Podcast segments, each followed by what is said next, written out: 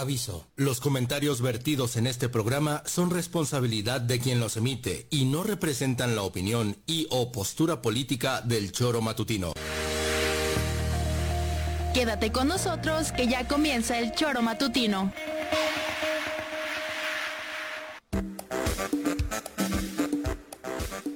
Porque somos quienes alegramos tus mañanas. Interactúa con nosotros y búscanos en nuestras redes sociales como El Choro Matutino. Sintonízanos desde nuestra página web www.elchoromatutino.com y llámanos a cabina al 777-311-6050. De lunes a viernes, de 7 a 9 de la mañana, por Radio Desafío y también por Irradia FM 103.7. Somos la mejor revista informativa del país. Somos...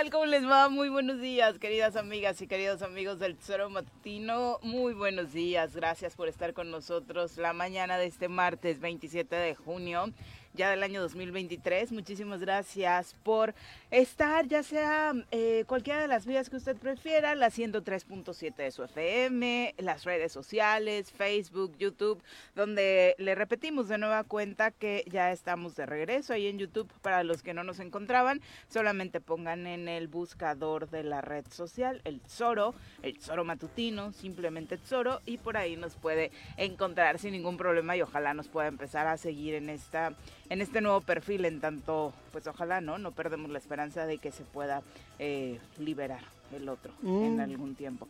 Me han contado experiencias positivas y se está haciendo el proceso por ahí, algunos radioescuchos nos preocupados como siempre, se los agradecemos, que eh, después de un rato han logrado eh, recuperar. De hecho, nos comentaba alguien que a eh, Julio Astillero, que también es obviamente alguien que está en medios, le pasó recientemente y que después de un par de meses había logrado recuperar su canal, ¿no? Entonces, ojalá que sea la misma circunstancia que, que atravesemos. Eh, pero bueno, el punto es que agradecidos de que usted nos acompañe este martes. Señora Rece, buenos días. ¿Qué pasó, señorita Arias? Buenos días. Buenos días. Buenos días. ¿Qué tal? Bien. Ya feliz porque tu aire funciona. Ya funciona, esta madre ahora demasiado frío, cabrón.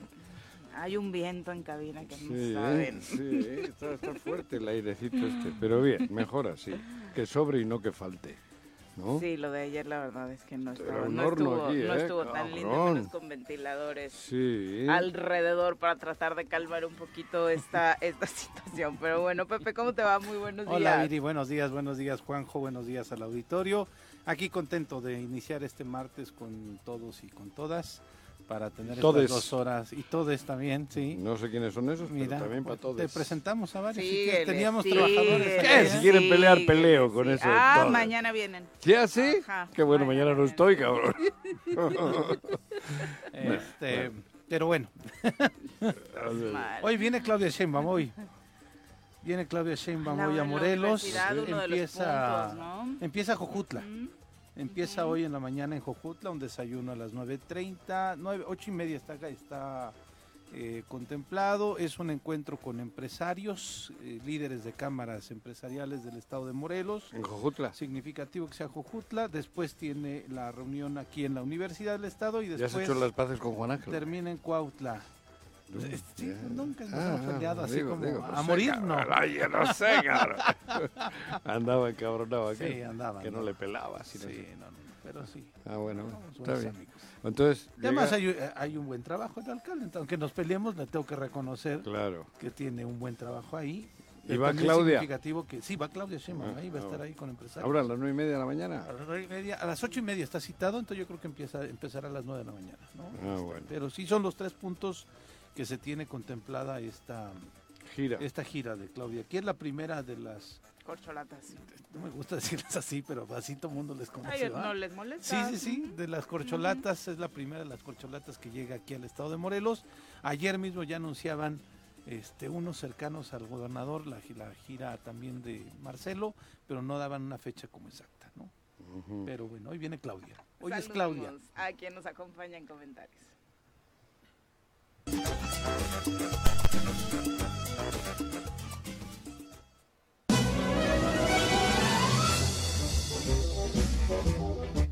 Doctor, ¿qué vamos a hacer hoy? Lo mismo que hacemos todos los días. Tratar de conquistar al mundo. ¿Desde el laboratorio? No, desde la cabina del choro matutino. Llega con nosotros el doctor Iván Dunker.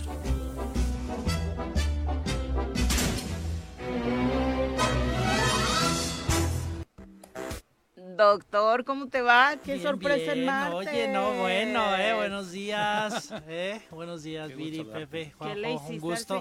no sé, no sé, no sé, no sé, yo creo que le ¿eh? caí bien y dijo, bueno, a ver qué Aunque siempre que me ve, aunque siempre que me ve que entra a la cabina pone como ojos de de Exacto. Sí, porque esto no me lo consultaron. No, no, ¿qué hace este güey acá, no? Ándale, sígale, cabrón. ¿Vas a, ¿Vas a ver a Claudia? Por redes sociales, vamos, sí, estar pendientes. No, no, no puedo ir al gimnasio, pero bueno, vi, que estaba en redes sociales. entonces, bueno, pues hay que estar pendientes a ver que esperemos, esperemos que, que, pues haya mensajes, eh, pues por supuesto que son importantes, ¿no? Creo que no solamente para la universidad, sino en temas de ciencia, las universidades. no creo. No, pues Digo, uno esperaría, uno esperaría que escuche unos mensajes con respecto a la universidad pública, ¿no? Los ah, apoyos y ese tipo de cosas. No, no, me imagino que no será el mismo discurso a lo largo de todos estos foros. Entonces creo que bueno, ahí, ahí será importante ahí ver qué, qué plantea, ¿no? Digo, que es un poco de lo que comentábamos la otra vez, que si hay nuevos planteamientos o, estrategias al futuro, o es un poco pues la línea lo de mismo, la 4T. ¿no? Pero veremos a ver qué. Que la línea de la 4T, particularmente con la comunidad científica que mencionaba el, el doctor, pues no ha sido Sí, no, no, así Mejor recibida, ¿no? Así es, así es. Entonces ha sido complicada. Entonces creo que, bueno, al menos del sector científico, que la universidad no nada más es el sector científico. Sí, claro, es un ente más amplio. Creo que otro tema son los presupuestos justamente de las universidades públicas, ¿no? Que siempre están en, déficit. Y necesitaba, necesitaba un jaloneo, un, ¿cómo se dice? Un todo eso que estás diciendo creo que también tenía ajuste presupuestal. Ajusto, no ajuste no solo presupuestal, pero sí una zarandeada, ¿no? Un, movimiento telúrico fuerte porque también estaban... Pero creo que es importante sentar las, bases. Joder, ¿no viene de estar la estafa maestra o qué? ¿Y los científicos qué? No, y los científicos también, había científicos... Joder, yo ya discutido aquí con, con Brenda, había científicos que parecían ministros, joder, tenían un estatus altísimo. Por eso, pero bueno, pero es la misma historia de siempre, ¿no? Se dicen cosas, no, pero no hay pero yo no he dicho que esté mal, tiene que haber. No, o sea, sí, o sea, pero es que no puedes destruir instituciones y dejar las cosas. Creo no, pero había que meterles un madrazo. ¿Pero a quién? A, la institución organizacional, ¿verdad? ¿Te refieres? Sí, a eso. No, no, no, no, de verdad, joder. Habían agarrado... Empezaron Juanjo diciendo que eran delincuencia organizada. A mí me parece ah, que fue un exceso ahí brutal. Bueno, eso yo creo por parte de quien empezó una campaña no sé si de persecución, pero sí una campaña que los científicos no se merecían. No, pero había... Si había un mal manejo en los recursos que utilizaban en Es que había mal manejo en casi todo lo que venía de atrás. Pero investiga a las autoridades y no a los científicos que estaban realizados. Bueno, y había científicos que estaban metidos, como había comentaristas de radio, como había eh, presidentes de equipos, como... joder, claro que había.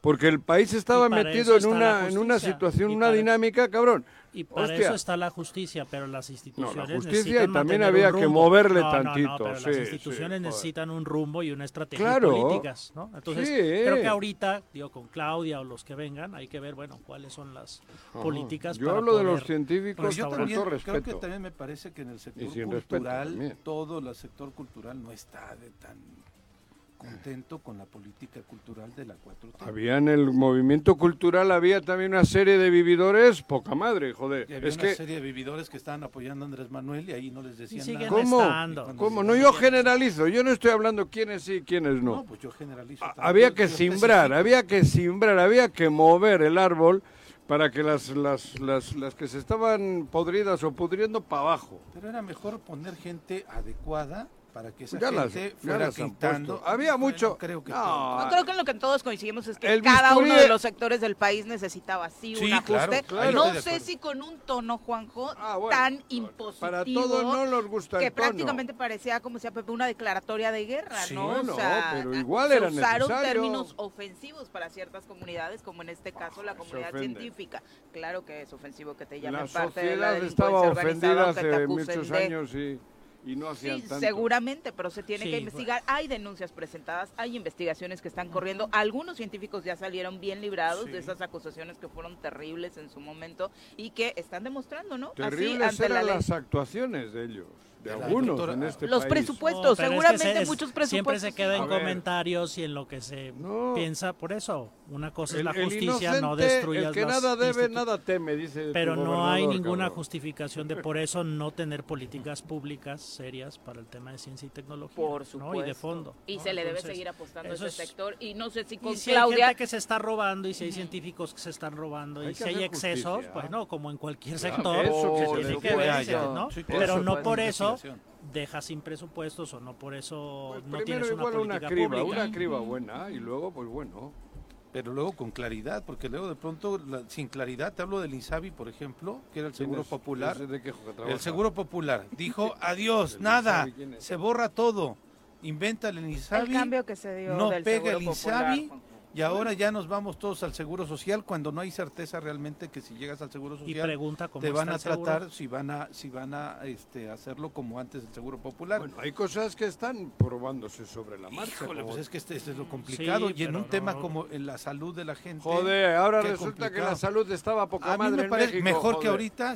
la gente que no tiene seguro, Juanjo, sí. La gente que no tiene seguro tenía la posibilidad, que, no tenía seguro social, ni ISTE. Ahí los tenían, bueno, ahora no los tienen. Ahora hay, hay, hay, jóvenes, hay niños sin que, con cáncer, está mal. sin medicamentos, También ahora gente está de VIH sin medicamentos. Que Pero si ahora está mal es porque no estaba bien, ¿eh? ¿eh? Antes estaba mejor. Eso dices tú. No, sí, lo digo por Eso lo dices tú. Ahí había una red de corrupción tremenda. El movimiento de gente con VIH ¿Eh? ah, el, movimiento de gente que no tiene medicamentos ni acceso a sus medicamentos con VIH es terrible. Muchas de las fallas que, se siguen dando hoy son particularmente muy fuertes respecto a los medicamentos. Me parece que la atención conforme avanzó el sexenio poco a poco se ha ido dando, ¿no? Esas quejas que escuchamos en cuanto surgió el INSABI de no nos están dando la atención que sí nos daban cuando tenemos el seguro popular, eh, esa fue mejorando, los están recibiendo, hoy ya eh, se les está permitiendo obviamente y dando el beneficio del servicio de salud gratuita, eh, pero los medicamentos son una deuda que el Estado sigue teniendo con una población que por supuesto está en riesgo y que es muy sensible a este tema en la sociedad como el caso de los niños con cáncer. En muchas situaciones ha sido como el guachicoleo. Hubo que cerrar todos los ductos para que dejasen de robar porque estaba permitido el robo de la gasolina. La mitad de la gasolina que iba por los ductos era robada. Y ahí estaba políticos. Y, y, en la, y en la medicina lo mismo, más y el otro lo mismo o más. Y en todo estaba así. Menos conocido, menos visible. claro, menos conocido y menos visible que el huachicol porque no explotaba y no había muertos. Pero era un desmadre descomunal el que había en y salud. porque mucha gente trajeadita y Claro, sí, sí, no, chupaba la gasolina. No, pero te digo, políticos involucrados en el huachicol.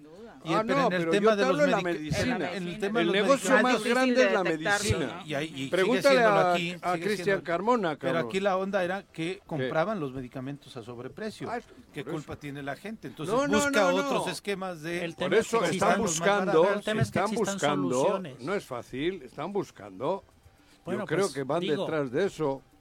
Primero había que parar la sangría que tenía el país en, en la corrupción y todavía no se ha logrado, ¿eh? No. Cuidado. Bueno, por supuesto que falta ¿eh? muchísimo. Porque sigue, los tentáculos de la corrupción siguen. No, eso sigue. En la 4T, porque no es fácil. Eso en, 4 o 5 años no es fácil eso. Eso sigue. Lo que pasa es que ahí se actúa. En otros sitios se fomenta todavía la corrupción. Sí, pero a quien pasan como a joder, aquí, como en Morelos. Por eso son temas a distintos. Quien pasan a aquí se fomenta. es al ciudadano. ¿Eh? Si las que, quien pasan a joder es al ciudadano porque ah, en el radicalismo de quitar las cosas, ¿no? No hay cosas estructuradas que se ponen, sino se van resolviendo sobre la marcha. Y en eso pues hay mucha gente que sufre, ¿no? Entonces, creo que ya es momento ahora sí, ¿no? Digo, si quieres hacer un amortiguador, si quieres justificarlo, está bien, pero ya ahora sí, por favor, ¿no? Si es que vamos a seguir adelante, no podemos seguir experimentando y, viendo las soluciones una vez que quitas lo que ya estaba, estuviera funcionando. Y a mí me parece significativo, que no le entiendo del todo, ¿no? Lo que dijo el presidente eh, recientemente, de que dice que en septiembre entrega la estafeta de la 4T y que ahora se va a dedicar a consolidar las obras importantes y trascendentes de la 4T. Me parece que el presidente no ha dejado de trabajar en sus obras importantes y este y el matiz. El último año querrá darle más impulso. Yo creo que sí, pero entonces ¿qué significa dejarle la bandera de la 4T, Juan? Pues, es decir, pues va a dejar las mañaneras para ya no enviar mensajes este, a través de no ahí. Creo. No, eso dijo que lo iba a hacer hasta el final de su sección. Pero no entiendo entonces, Viri, cómo menciona esa parte, porque pues porque me parece que él sigue siendo la encarnación de la 4T. Sí, pero tendrá y que no podrá. Pues no, yo creo que él lo dice porque ya en el septiembre tendremos al coordinador de la defensa de la 4T y que él se encargará o ella se encargará. Pero no entiendo cómo Andrés dice, dejaré de representar la 4T. Me parece que no. A mí me parece que Andrés Manuel López Obrador, insisto, es la encarnación pues, de la 4T y es quien tiene la visión más clara de lo que es la al, al trabajo operativo seguramente, ¿no? Y además porque las propias condiciones del año electoral pues tampoco le van a permitir, esperemos, hacer tanta política como de pronto está acostumbrado de, eh, en, la, pues, mañanera, ¿no? Incluso eso, lo, quien vaya a ser la candidata o el candidato estará ahí trabajando para eso, supongo yo.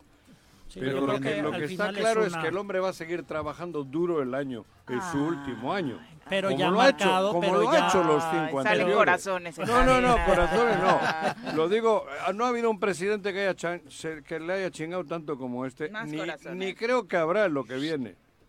Sácale corazones, sí. Rojo. Pero yo creo que esa fecha justamente marca o está marcando un proceso de transición, ¿no? En donde ya también la actuación del presidente estará enmarcada también en esa transición, ya sea o no participando, participando de una forma distinta hasta la que hasta ahorita ha estado haciendo, ¿no? Pero bueno, ya en una, pero al final ya en un marco de pensar en la transición, ¿no? En donde él también o, verá si acompaña muy de cerca a quien ya esté al frente de ese proceso al o, candidato o se mantiene ya como que pues ya ve tú tomando las decisiones y ve tú tomando pues la carrera solo, ¿no? Pero bueno, pues el, hecho es de que ya se verá, se verá. rodaje, supongo yo. Y que le vayan reconociendo a la otra persona con un nuevo liderazgo, ¿no? Porque hace falta, ¿no? Cualquiera de estos... Sí, no es, eh, fácil. es que no tener a Andrés Manuel no, hombre. la figura los va a seguir les va a seguir pesando incluso a quien quiera que gane dentro de su propio gobierno. Sí, sin duda, sin duda. Pero en fin. bueno, ayer buena ese, ese hueco buena noticia o cómo la tomamos esta declaratoria de pueblos mágicos para Xochitepec y para Tlaltizapán. El secretario de Turismo federal. anunció el ah, nombramiento de nuevos pueblos mágicos. Ah, sí hay pueblos mágicos. Yo y de esta forma hay menos presupuesto, pero el distintivo está. Les ayudan ahora de otra forma. Eh, y Tepoztlán, Tlayacapan, que ya eran pueblos mágicos, en Morelos, tienen ahora como compañeros a Xochitepec y a Tlaltizapán como parte de los municipios que redondean estos cuatro. Eh, fueron 45 lugares que serán considerados ya pueblos mágicos en el país. Esta lista de municipios de 45 de municipios, de pueblos en el país que obviamente tienen una promoción turística especial ayer. Ayer, se sumaron 45. Ah, ayer. se sumaron que No, 45 nuevos. hay muchos 45 más, nuevos. 45 creo que yo ya me los he recorrido. Muchos. ¿O más? Sí, que seguramente te faltarán los del norte del país. Ahí no, está o no. en su mayoría. Chepe y todos estos. Eh, no, no has recorrido el Chepe, ¿no? ¿El tren? No. Son como los que ubico que te podrían estar No, no, ahí no está. todos los de por aquí, de la Huasteca y por acá y para allá, y Jalisco. y Tequila, ¿no? Tequila es Pueblo Mágico, con Puebla. Tapalpa. Cuetzalan. Ahí, Cuetzalan. Pero, pero, ¿cómo se enmarca todo eso en, en el contexto? En la, en la Valle de Bravo, creo que es. también es pueblo. Que vivimos. ¿Eh? O sea, sí son pueblos mágicos. Si es, bueno, si es, es que esa la circunstancia. ayer esa era la gran discusión de que obviamente a Morelos, digo, morelenses se siente lindo que dos de los municipios de tu entidad estén considerados dentro de este listado, pues, pero en la lista turística para la gente que, que viene a conocer México, pues siempre es una guía si pasas por Morelos, pues ¿a dónde vas? Pues ves pueblos mágicos, ¿no? Tepoztlán, Tlayacapan, nada más. Y ahora estos dos, pues eso es interesante. Son 132 en total. El pedo es que no viene ni Dios. A ver quién viene, cabrón. Que esa es, la, ¿eh? esa es la, cuestión, ¿no? Ahí primero, un poquito salta. Cuando las cosas se, normalicen, si es que algún día las vamos a llegar a ver... Bueno, normalizadas ya están, pero... No, pero normalizadas... el problema es que hemos normalizado la violencia. En positivo. hace 25 años o 30. Más ya, 30. Pero imagínate, ¿no? Cómo, cómo, cómo seguimos este viendo esa, esa posibilidad de Morelos, pero nos tenemos ya que referir a 30, 35 años. Al 2000. Yo en el 2000 cuando llegué todavía estaba... Pero ya sí, ya... ya 25 años no, casi. por eso. Pero el 2000 era agradable Morelos. Yo acampaba en, las, en que era lo que me gustaba, y en muchos sitios todavía. Digo, en serio. Yo y el turismo que acarreaba el fútbol, teniendo una figura que en ese momento era Mohamed, yo recuerdo un sí, turístico para venir a verlo. Y, y, daba gusto pueblear. Yo puebleé, yo conozco los municipios, creo que todos, sí, todos. Porque puebleabas, yo los domingos salía, los sábados salíamos, hacíamos incluso eso, hacíamos reportajes y era otro pedo en el 2000. De, de, donde se deteriora mucho Morelos es con la con cuando lo de Beltrán, Leiva, cuando lo de Arturo Beltrán Leiva hay como como empeoró todo el país con aquellas jaladas del de la guerra contra el narcotráfico de Felipe Calderón. Sí, yo pero era que no estaba bien, ¿eh? Tampoco es que toda la culpa la tuvo Felipe, ya está, estaba... No, y había cuestiones locales y todo que... el problema fue la No estoy diciendo yo que era agradable que Beltrán Leiva estuviese aquí, porque no debían de existir nadie de nadie fuera de, la ley o nadie fuera de, una sociedad eh, equitativa y justa. Y que hiciera la vida que hiciera aquí, como lo hacía, ¿no? Alguien de ese calibre. Pero en el momento en que fue aquello así tan, tan, tan sin cabeza. Sin estrategia pues pasó lo que pasó y estamos en esa inercia todavía. Mira, justo Pero lo de pueblo mágico es bonito. Justo hace 22 años nacieron los pueblos mágicos, estamos hablando prácticamente de esa, esa, temporada. Eh, fue en la segunda etapa, de 2003 a 2010, cuando es referente el para el del que primer no pueblo mágico en Morelos y ahora dentro de estos 177 que ya existen en el país, existían 132, ah, ahora 137 con los nuevos nombramientos, donde se sumaron, como les decíamos, Xochitepec y Tlaltizapán, la discusión en Morelos, ayer los leía en redes sociales a muchos de ustedes, soreros y soreras, se daba en respecto a por qué eh, estas propuestas, no había otros poblados en Morelos, alguien ponía, por ejemplo, Zacualpan, ¿no? Que podría tener condiciones, eh, no sé, que que podrían haberle dado este distintivo antes que a, que a Xochitepec o a Tlaltizapan, sin que nadie se nos ofenda entiendo, en Entiendo que fue una convocatoria nacional, cada, no sé si cada año, cada, de pronto recuerdo dos que veces por sexenio. Ah, concursas, concursas, concursas, metes su expediente, te piden más cosas, tal metes un video, metes una, haces una narrativa. Fueron 123 solicitudes ah, este año, las que recibió el gobierno federal. De estas ganaron, eh, pues estas 45 de las que ahora, ahora hablamos. 123 solicitudes, no de todos los estados, 27 estados fueron los que estuvieron participando. 87 eh, lograron colocar un expediente completo y de esos 87, 45 a la postre cumplieron con los requisitos. Pues está bien, yo no tengo. Cuando Porque además, una, uno de los requisitos también es que tengas capacidad hotelera, ¿no? Que, tengas capacidad para recibir y hospedar ahí está a una San Antonio necesidad. Puente, ¿no? Está San Antonio el Puente, está Chiconcuac, hay un Radisson también ahí en Xochitepec, ahí por este... Eh, o sea, es un hotel muy muy bonito. ¿El Rapidín no está ahí? El Rapidín está en Temisco. Porque hay uno que es el Rapidín. Qué cabrón. No, sí es que tiene razón. Todo cuenta. Este... dice como que yo aquí encajaría bien. Está, frente a las brisas en Temisco. ¿Es este en el Rapidín. Puede que hasta encaja antes de entrar. Ya, ya, ya te vayas. Las Isabeles también tiene Las habitaciones, ¿no? habitaciones, ¿no? Entonces, no, pero además, en serio, guste o no guste, yo no tengo simpatías con el alcalde. ¿Y qué tiene que ver el alcalde? Por eso. Ah. Supongo que habrá hecho un buen trabajo en general el expediente, Juanjo, porque me parece que la presentación de con lo que hoy cuenta Xochitepec data de tiempo atrás, porque no se ha hecho en estos dos años, ¿no? no. Armó un muy buen expediente, Eso seguro, te digo. El, Chalo, ¿cómo el, Chalo? El primer cuadro, las, las calles... ¿Y el otro municipio quién es? Tlaltizapán, Bruno. Vamos a hablar al rato con Bruno, por eso, Bruno. Gabriel. Gabriel, pues ahí probablemente se hayan hecho buenos trabajos a la hora de presentar en el concurso y tal. Por eso digo, yo el Chalo me la me cae Digo, eso, no, es de tus mejores amigos. No es de mis mejores amigos, por ojéis. Y lo dije aquí, ¿por sí, qué? claro, sí, sí, sí. Pero a mí me agrada.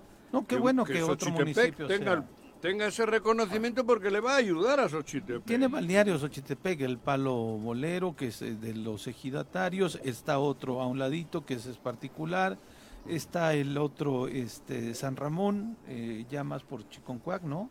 la propia hacienda de Chiconcuac, este, que es una que es una belleza, ¿no?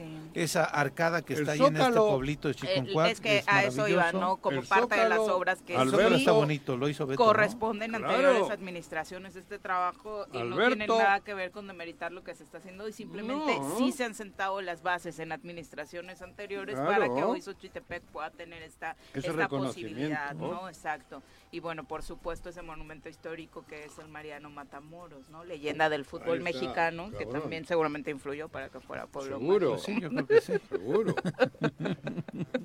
colibrí volando. De gratos recuerdos para Faji. En fin. Ahí el alcalde, ¿te acuerdas? Ese palco, por eso te digo que es histórico. El alcalde que era médico? Mm, que era del palco. Miguel Ángel, ¿no? Ah, Miguel Ángel. Miguel Ángel. Ay, Dios, se me fue. Hizo un palco por fuera, el cabrón. Sí. Para, no pagar boleto. y la directiva indignada. Pero Muy. Pero bueno, y... un palco para 400, cabrón. Y en ah, el tema de eh, Tlaltizapán, bueno, destaca el tema de las estacas, Santa Isabel, ah, con aguas termales, reservas naturales, estas zonas para acampar. Dentro del eh, expediente que presentaron, destacaron el mausoleo, que es un lugar que se construyó bajo la orden del general Emiliano Zapata, porque ahí iban descansando los combatientes en, la revolución. Eh, y bueno, sí, por supuesto, se encuentra el cuartel general del ejército Ejército Libertador del Sur, exactamente. Ahí no transmitimos una Ahí transmitimos con el alcalde. ¿no? no, del... Ajá. En el patio del museo. En el patio del museo, me Con el alcalde estuvimos ahí sí, sí, claro. Y han ido trabajando bien para eso, para lograr. También me parece que el Zocalito está agradable. Sí, el pueblito está muy bonito, muy agradable, lo han ido haciendo bien. Yo no sé ¿En qué ha consistido? ¿Cuánto tiempo y tal? No, y la infraestructura. la infraestructura, me parece que no nada más el zócalo, no las inmediaciones, las calles, el arreglo de las banquetas, el empedrado, incluso parte de las luminarias. Allá estado en el concurso. Se metieron expedientes de municipios como Zacualpan, Atlatlaucan, Tlaltizapán, que finalmente sí avanza, Jonacatepec, Xochitepec, que recibe el nombramiento. También participaron Jojutla y Yecapixtla. Ah, mira, y Ayala no. ¿eh? Ayala no. que también me parece que que tendría que haber participado, porque con todas las obras que han hecho en los últimos cuatro años, uy, está precioso. Sedatu le invirtió y fuerte en esa zona al inicio de la administración, bueno, pues, justo cuando... Hay que seguir Algo le habrá pasado al alcalde que tal vez no le, no le recordaron a tiempo. No sé, igual alguno no, le avisó. Bueno, pues, ahí, pues ahí, está, eh, entran dentro de otros municipios. ¿Sabes? Y yo creo que vale la pena que nos demos una vuelta bien, nosotros. ¿Cuál sería un pueblo mágico? ¿Cuál? Que hoy está está bastante estigmatizado con la violencia y eso. Huitzilac. Ah, Claro. Bueno, ¿qué le pide a Valle? Por eso. Sí, claro, en infraestructura, eh, en el, ambiente, el, el entorno. Quizá más hoteles, bueno, me joder. Quizá dos, tres hoteles. ahí hay varios de los que dice Juanji. De Rapidinos. No se llaman así, pero varios van con el Rapidín. Hay para eso detrás de un pino, cabrón. Bueno, si no te lo cortan, el pino. Ahí se puede echar el Rapidín. Me parece que Huichilac tiene bastantes argumentos. Sí, hombre, Huichilac, por eso, porque hemos hablado ahí de zonas naturales como las estacas y todas esas cosas. Pero Huichilac, joder, Huichilac haciendo mínimamente un trabajo conjunto entre el gobierno federal, el gobierno del estado y el municipio, sí, sería maravilloso. le damos la vuelta a Huichilac en cuatro años, en menos, y pasaría a ser un municipio, pero sin duda alguna de, ¿cómo se llama? De pueblo mágico, pueblo mágico. joder. nada, en, en un año, en un año, tiene todo para ser pueblo mágico y para ser un lugar para mí es la Suiza mexicana. Sí, yo creo que y no, exagero. Yo creo que ya le estamos dando en la madre y va, pronto va a aparecer el Sahara. Insisto, en el, entorno nada que pedirle a Valle, prácticamente. Y muchos otros lugares, ¿no? Pero creo que, bueno, desafortunadamente, pero ya cada vez más cercano, llega ese momento para Morelos, para pues los cambios no políticos en donde pues se vuelva a rescatar esta cuestión del turismo donde tenemos muchas áreas que de forma natural lo son pero hacen, sí, hacen, hay que reconocer que hacen falta piezas muy importantes, ¿no? Dentro de ellas la seguridad y otras que, como dice Juanjo, o sea, con el trabajo conjunto, con la voluntad en donde el gobierno del estado o otros gobiernos no sea joderte, sino realmente ayudarte y ayudar a la gente. Creo que tenemos todo para volver a ser ese estado turístico, ¿no? Pero, ya con una que puede recorrerlo todo en, un fin de semana. puedes estar yo en la Suiza y, puedes estar en las estacas. Y yo creo puedes estar a 10 grados y, a 40. Y con un plan de desarrollo creo que ni nos imaginamos, ni nos imaginamos el potencial que hay ahí, ¿no? Ni aún conociendo nos imaginamos el potencial con un buen plan de desarrollo turístico que creo que tiene todo además tan cerca de México, ¿no? O sea, mucho más más cerca que Valle, ¿no? Este, creo que es un lugar que sería paradisiaco. O sea, Huitzilac, claro. Haces base en Cuernavaca como centro operativo. Joder, y de aquí en un fin de semana recorres, pero diferentes situaciones eh, naturales. Es una maravilla, Sí, diferentes tipos de clima, de atractivos. Si ustedes le ponen de gobernador. no, hombre. A Juanito, cabrón. Claro. Digo, a Cuauhtémoc, ¿quién está? ¿Juanito o Cuauhtémoc? No sé, ¿es su segundo nombre? No sé, güey. No, nada más tiene uno. ¿Será más payaso uno que el otro? Bueno, si no, ahí pero... la cagas, güey. Es que es verdad. O sea, pueblo mágico, estado mágico debería de... Es este, estado mágico. Lo tiene para hacerlo. Pero cuando tienes un estado mágico, tienes que poner a alguien mágico también al frente, cabrón. No un inútil. Es verdad, las cosas por su Pero para mágico, para parecer cosas. No, para desaparecerlas, ¿no? Porque anda desapareciendo varias. para, empezar el presupuesto. Mágico en principios, en, en, valores. en, querer, en, en, querer al Estado y en querer realmente construirlo, ¿no? que eso es algo que nos ha faltado desde hace mucho tiempo. la hostia. Bueno, mantengámoslo ahí, pero ya ya han pasado de esto 20 años, 20 años ha pasado de esto. Me alegro mucho. Yo cuando vi ahí digo, qué bueno, güey, porque Sochi es bonito. Ay, sí, claro. Sochi, es un municipio muy bonito, ¿eh? Coincido. Te metes por ahí, por el aeropuerto, por donde está es, esas... Esos barrios, esas... Pero ¿sabes qué? O sea, lo lamento, lo lamento, pero es que al final me, me, causa frustración también. Me causa frustración. O sea, por supuesto, qué bueno, ¿no? O sea, no, no, no te puedes quejar, qué bueno. Pero lamentablemente ese esfuerzo que al final la comunidad hizo, que es un esfuerzo histórico de administraciones de la gente. Bueno, algunas administraciones hoy no se puede explotar. Cotitlán, ¿eh? O sea, al 100%, no se puede disfrutar al 100% porque no hay un contexto que apoye eso. ¿no? Eso es, es, eso es, creo que vale la pena mencionarlo y creo que es lo frustrante, que no significa que no hay que trabajar, pero es, ¿por qué si hay gente que está haciendo bien su trabajo? Porque hay un entorno que no está propiciando pregúntale A, pregúntale a quien le debes de preguntar. no tenemos que, que, seguir manteniendo la cuña, ¿no? Y ahorita el reto sería que lejos de quizá descalificar que Sochi no, que mejor... No, no, no. Pues mejor visitemos Sochi y démonos cuenta porque Sochi sí. Sochi, si, si, hubiesen, si no hubiesen hecho la burrada de Tinacotitlán, si ahí estuviesen los campos cultivándose como debía de ser, porque es fértil, fértil, sería no mágico, remágico. Era campos de arroz ahí. Joder, cabrón, había una flora y una fauna, corrían los conejos, cabrón, en serio. Sí, no, pues yo Era una gozada, güey. Pobres conejos cuando No, no, corrían. No, yo no los cazaba nunca, no le, porque no latinaba, güey. Y también creo que incentivar a quienes participaron o no participaron, no quedaron, ¿no? El, el que bueno, se ponga en la mesa las cosas que pasó, que faltó y, y, bueno, qué trabajo se tiene que hacer. Por eso mencioné Huitzilac, porque creo que sería el primer lugar que todos juntos deberíamos hacerlo mágico porque por ahí está el pedo. Pero, ahí tiene razón también el de Ayala, Juan. Ah, no, sí. Porque es, la historia de, de, Por eso mencioné Ayala. A mí me parece que Ayala debería de haber estado por lo menos en el intento y seguir, porque me parece que han hecho cosas maravillosas. Yo, joder, cabrón. Sí, yo estoy de acuerdo. yo voy a Cuautle, no, me parece que está tristón, abandonadón. Ahí deberíamos de hacer algo también Pasas a Ayala, que está pegadito, y dices, ahí, cabrón. Qué belleza. Una cosa maravillosa. el, Su palacio de El ayuntamiento está pues desde Anenecuilco, ahí cerca de la casa del general y demás, han hecho un excelente trabajo. ¿Y, Yautepec no está en la lista? Yautepec no, está en la lista. No. está en Zacualpan, que ya de que se sacó el Digo, ¿no? ¿no? lo hayan logrado antes que Xochitepec y Tlaltizapán, porque habían logrado el distintivo de pueblos con encanto, que es la antesala a Pueblo Mágico desde hace un buen rato y, no siguen sin lograrlo, ¿no? Seguramente tal vez la infraestructura Bueno, y habrá habido, habrá habido chamba política. También. Yo creo que Habrá habido con Torruco, ¿no? Sí, sí, sí, él fue Habrá habido gente que se ha acercado a Torruco, al fin, al, entorno de... Sí, sí, sí.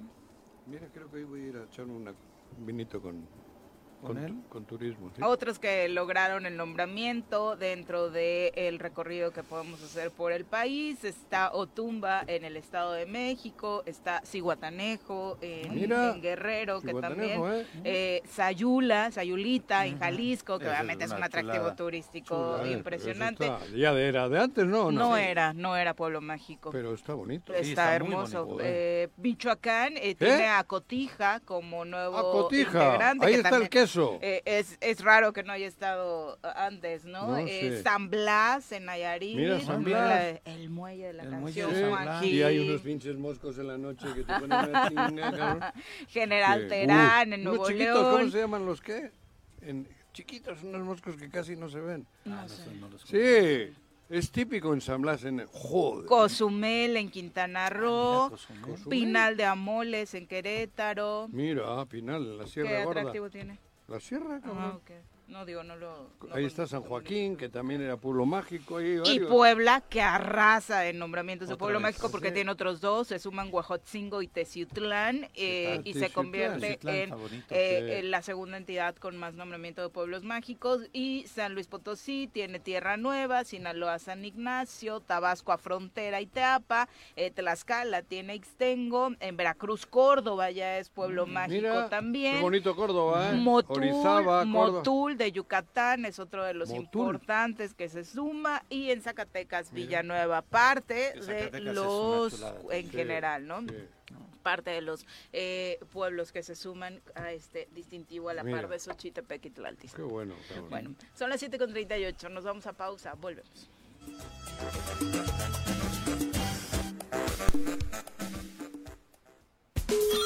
Bueno, bueno, bueno, bueno. ¿quién habla? El Choro Matutino, buenos días. Contáctanos, dinos tus comentarios, opiniones, saludos o el choro que nos quieras echar. Márcanos a cabina 311-6050. Súbale por Juárez, Calvario, atravieso Avenida Morelos. Eh, sí, sí se va recorriendo, por favor. Por favor, pero rapidito que ya va a empezar el choro. con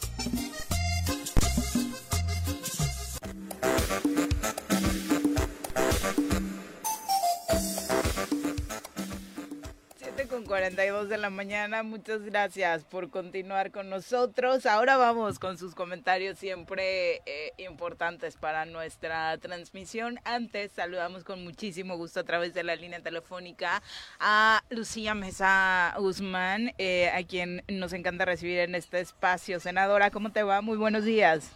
Viri, ¿cómo estás? Qué gusto saludarte. Juanjo, Pepe, me dicen que está mi querido amigo el doctor Dunker. Hola, hola, buenos días, un gusto escucharla. pero aquí está. Ay, qué bueno que tú sí lo saludas con gusto, porque Juanjo lo maltrata mucho en cabina. Como a muchos. qué gusto saludar a todos mis amigos y amigas. Oye, Lucy. ¿Qué pasó, gobernadora? Digo, ¿cómo vas, Lucy? Pronto, pronto. Oye, presentaste tu solicitud de licencia para separarte del cargo de senadora y es posible que mañana te la aprueben en el, en el Senado. Sí, es correcto, querido Pepe. Mañana estamos ya este, avisados que mañana pasa al Pleno eh, la discusión y aprobación de mi licencia para separarme de mi encargo como senadora de la República por tiempo indefinido. ¿Tú no, ¿tú no tienes restaurantes? Bueno. Que, que si tú no tienes restaurante. No, no tengo ah, restaurante. Marisquería, pizzería. Nada, nada, nada. Ah, digo, sería un plus. Es que, es, bueno. Sin comentario. Oye, Lucy, Chiste local. Ya no quiero ir a algunos diríamos, o, algunos pensarían que tu licencia es muy prematura, que todavía no están los tiempos marcados para la buscarla o definir la candidatura o antes la coordinación en la defensa de los de la 4T en Morelos. Bueno, mira, yo yo respeto mucho lo, lo que piensan los demás en mi línea estratégica, en mi estrategia para lograr ser la coordinadora estatal de los comités de defensa de la cuarta transformación, son mis tiempos. Primero, porque hay que darle transparencia, hay que darle certeza al trabajo partidista que estamos haciendo. Yo quiero siempre conducirme, sobre todo con mucha congruencia. No quiero estar ocupando un cargo como senadora cuando estoy haciendo un trabajo partidista. Entonces, primero es ese punto. Segundo, pues me quiero dedicar de tiempo completo para recorrer los 36 municipios, estar en todas las colonias, los barrios, estar a todos los sectores, con esa transparencia este, y sobre todo con esa congruencia de no estar este, desvirtuando el trabajo del Senado para el propósito que estoy buscando de ser la coordinadora estatal de los comités de defensa de la cuarta transformación, mi querido Pepe. Ayer hacías un llamado a la dirigencia nacional, Lucy. Es correcto, hicimos un, un llamado a la dirigencia nacional a que de alguna manera voltearan a ver los ojos al estado de Morelos. Mira, el proceso está un tanto acelerado, acelerado, está dando viciado, no en las mejores condiciones. Exacto hay una guerra sucia, hay este, patadas debajo de la mesa, golpes bajos, y me parece que eso no es correcto. Me parece que hoy los ciudadanos deben de esperar de Morena, pues que actuemos con civilidad política, con responsabilidad, con respeto entre compañeros. Yo ayer hice un llamado muy concreto a Juan Ángel, a Margarita, a Rabín, al propio Ulises Bravo, al propio gobernador, a, a Juan Salgado Brito, al Güero Mercado, Sandra Naya, que nos conduzcamos con respeto, con civilidad política. Creo que Morena tiene esa gran responsabilidad por ser la mayoría, por ser la opción política que hoy por hoy representa el porcentaje más alto la aceptación ciudadana. Me parece que son argumentos necesarios, correctos, para que podamos transitar en ese ambiente de civilidad y de respeto. Y particularmente en el de respeto, ese llamado, además de los otros participantes, también sería a los otros poderes, particularmente al Ejecutivo, porque los ataques no paran.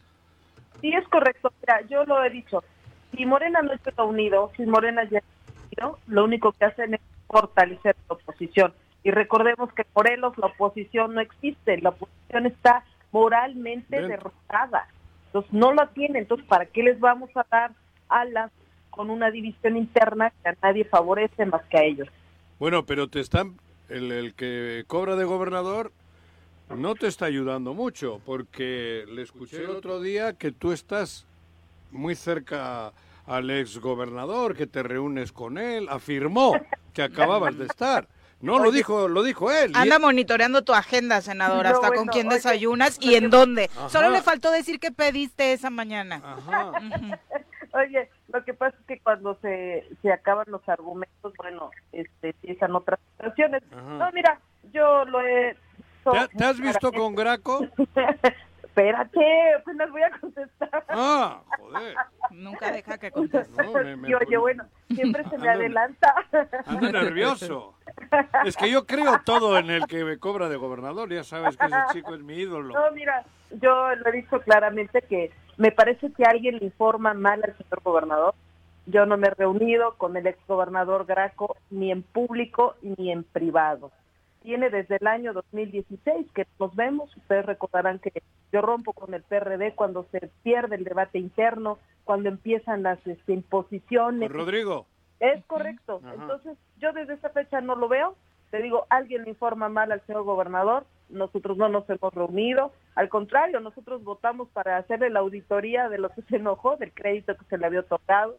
Entonces, este, pues no, eso es, yo creo que alguien informa mal, alguien nos quiere echar a pelear. Bueno, pero como bien dices, la oposición en Morelos, por lo menos ahora, no está muy activa. La oposición la tienes dentro. Es correcto. Dentro, ¿no? La oposición de estos nuevos morenos o morenas. Es correcto. Sí, pues sí, de alguna manera.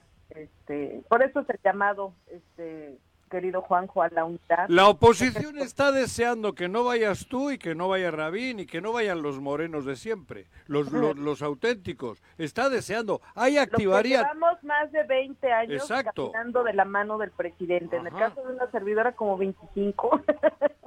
claro. Pero ahí se activaría contundentemente la oposición, ¿eh?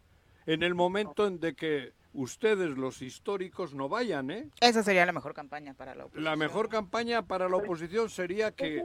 sí, es correcto. Mira, yo coincido con tu análisis y también creo que Morena no con cualquier candidato gana. También es una realidad. Exacto. También es una realidad, ¿no?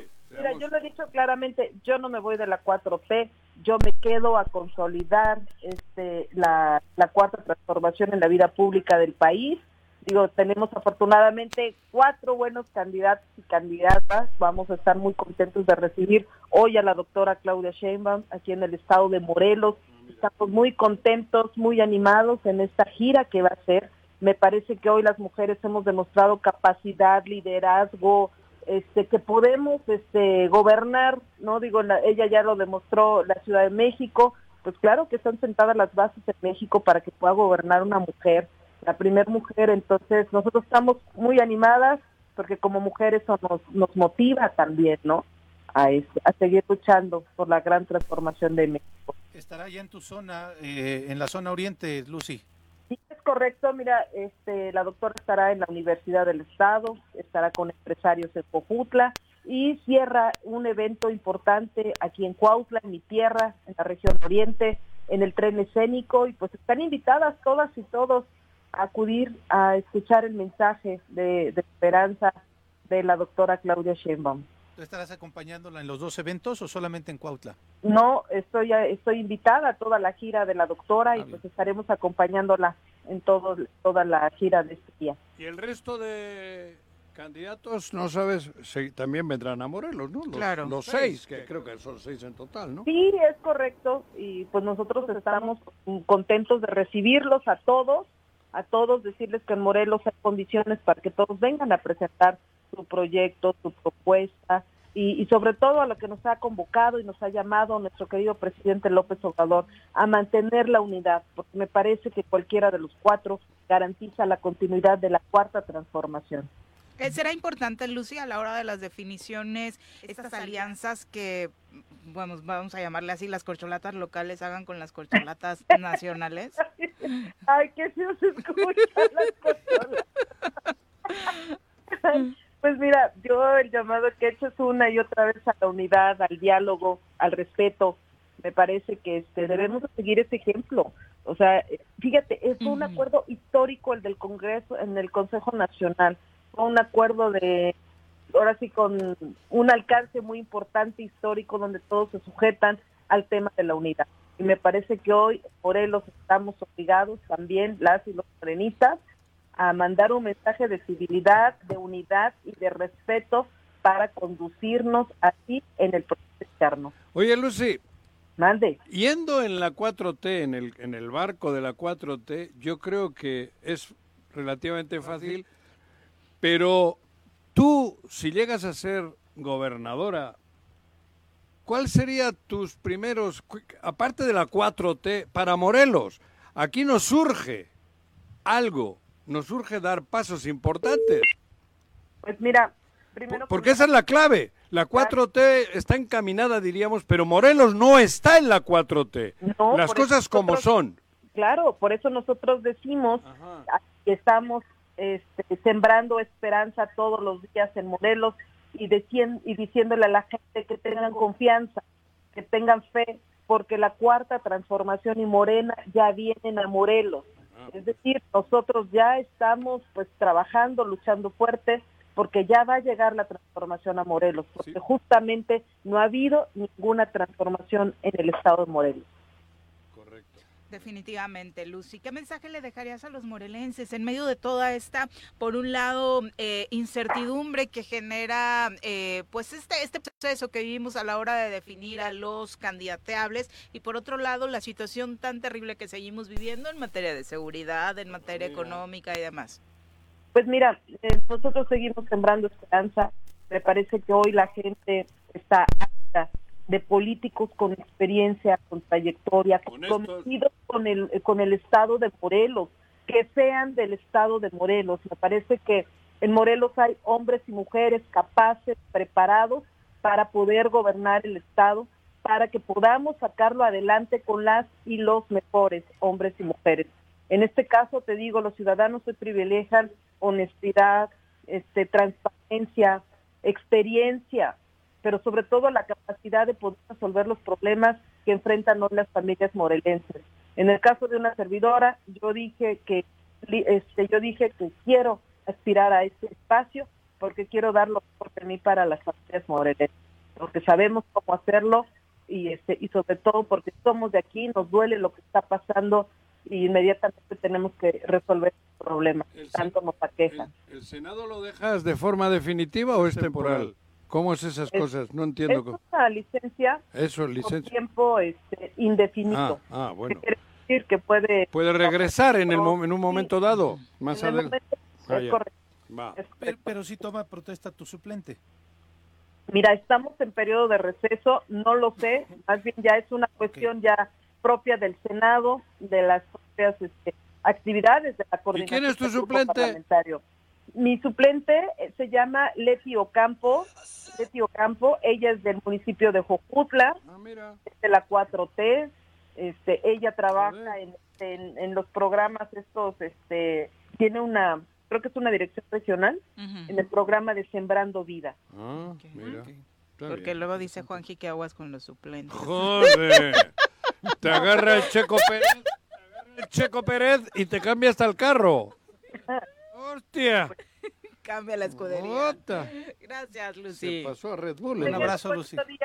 Lindo día. Éxito en la gira. Vale, Lucy. Hasta luego. Gracias. Adiós. ¿Qué? ¿No es verdad o qué? Sí. No, sí. El pobre. Sí, sí, sí. ¿Cómo se llamaba el senador que falleció? Radamés. El Radamés. Falleció, cabrón. Iba con Red Bull. Y es. No, al revés. Aquel iba en Ferrari. En rojo. Y este güey se pasó a Red Bull, güey. No, yo creo y anda desconociendo a propios y extraños. No, ni a, no, le, no, reconoce ni al que le cambia las llantas, güey. Es un caso, ¿eh? Bueno, ese es un caso y hay otros más que podríamos... La historia de los suplentes. los suplentes, oh, Peculiar, en Morelos particularmente. Bueno, hasta a nivel nacional con Juanito, ¿no? Que es el mejor ejemplo de ¿Dice Juanito? Juanito, ¿te acuerdas de Juanito? 7 con 56, volvemos.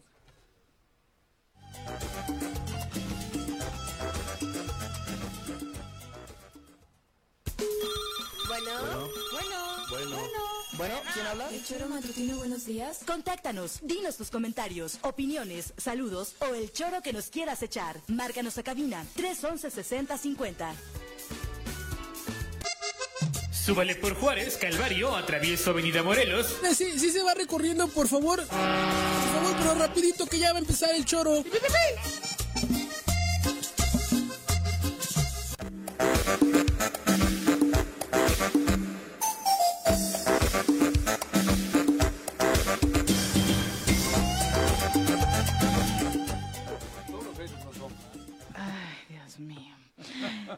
Con Estamos discutiendo aquí. Sí, hay una gran discusión. Sí, claro. por el modo en el que el señor puso el aire acondicionado esta mañana. Dice que, le, que, le, que le sopla. que le, está despeinando. Ve, vean eso, lo está despeinando y eso no pasaba. ¿Qué aire acondicionado no. les da vientecito? Díganme uno. Está abierto, Juan José. Entiendo que echa airecito siempre, pero cuando eso está cerrado se da un enfriamiento natural que incluso en cabina. Sin aire nada. claro que sí, por Dios. Es, Todos los aires acondicionados Esa despeinada que te está dando no te la daba por el gel que me días y por supuesto, y por supuesto que enfriaba, pero bueno. Ayúdenme, ¿no? No se callen. El bar. Yo no sé, yo no sé si da airecito, pero yo no sé cambiarle ahí. Pero así ha estado siempre. díganle, a ver, díganle. Despeinando a Juanji no estaba siempre, no estaba siempre. Aquí enfriaba. Eh, y hay momentos en los que hace hasta ruido en el micrófono. Claro, y eso en cabina, por supuesto, no viene nada bien ese modo. Por eso lo teníamos cerrado, pero bueno. Eh, el Barto dice, buenos días. Si Morelos, es, sí, Morelos es hermoso, pero históricamente mal gobernado. Los políticos solo ven por sus intereses personales y han dejado de trabajar por el pueblo. Y me parece que eh, nos lo hemos ido terminando a este hermoso estado. Eso estoy totalmente de acuerdo con el Barto. ¿eh? Yo desde el 2000 que llevo aquí, antes no sé, pero de ahí para acá ha sido una, una el 97 que se fue. A peor, a peor, a peor, a peor, a peor. El 97 que sacamos a Carrillo. Pero fíjate que le sacan a Carrillo. Digo, le sacan porque yo no estaba aquí. Sí, hay como cierta Y, y vino, vino a peor. bueno, vino un impasse de qué. pero de hueva no pasa nada. Es, por eso, pero eso equivalía a que... Y luego que no me digan que no, porque poquito, poquito, poquito para abajo, entre las pugnas, las peleas, las corrupciones. Yo conozco gente que en esas épocas no tenían dinero y son, hoy tienen mucho dinero. Digo, y lo digo con toda claridad, ¿eh? Mansiones. Mansiones. ¿De dónde salieron? Tú dime si por un sueldo, por muy bueno que sea, que 100 mil, 150 mil pesos, puedes llegar a tener esas mansiones. La escalada económica que dieron Pero muchos de un día para otros. tenemos nosotros que encima les aplaudimos. Es correcto. Y vamos a sus oye, qué casa más chingona has hecho, cabrón. Uy, qué bien, qué maravilla. Cabrón, pero si es con tu lana. 8 con 3 de la mañana, vamos a pasar a entrevista. Ya nos acompaña a través de la línea telefónica el alcalde de Tlaltizapán, Gabriel Moreno, a quien recibimos con muchísimo gusto en este espacio. Alcalde, muy buenos días y muchas felicidades por el nombramiento de Pueblo Mágico para ti, para todo el equipo que trabajó en ello y por supuesto para todos los habitantes de tu municipio. Hola, muy buenos días. Saludo con mucho gusto a, todos, a cada una, a cada uno de ustedes, a su auditorio, desde luego.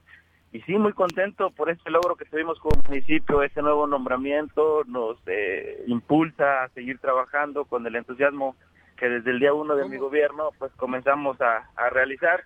¿Cómo tuviste, qué, qué se hicieron, qué gestión hubo que hacer para lograr esto? Porque eh, hace rato comentábamos, ¿no? Pero ¿qué ha habido? ¿Qué, qué, qué, ¿Qué, incluye el proceso, ¿Qué tuvieron que hacer ustedes? Excelente. Eh, eh, Pueblos Mágicos es una política pública del gobierno federal que da distinción a, las comunidades eh, por su naturaleza, por su historia, por su cultura, por su gastronomía.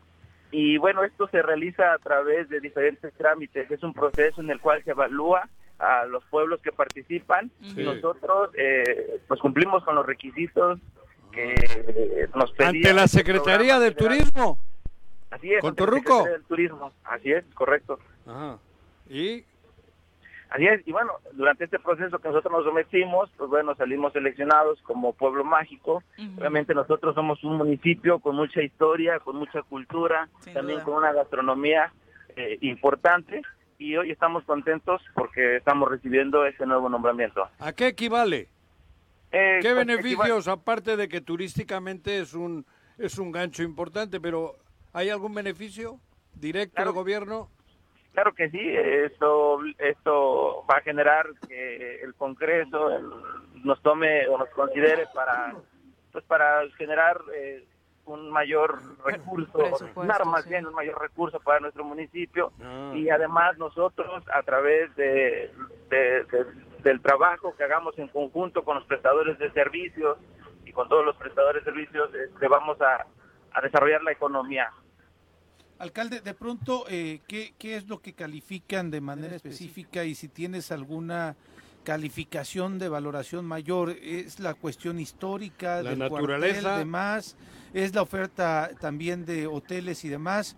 ¿O, o cómo, no sé si nos puedes detallar cuáles son los considerandos eh, más eh, concretos y por qué destacó el tema del municipio de Tlaltizapán. Tiene mucho que ver este, la historia, tiene mucho que ver la naturaleza, tiene mucho que ver la, cultura, las tradiciones de, cada pueblo. Son eh, cosas intangibles y cosas tangibles.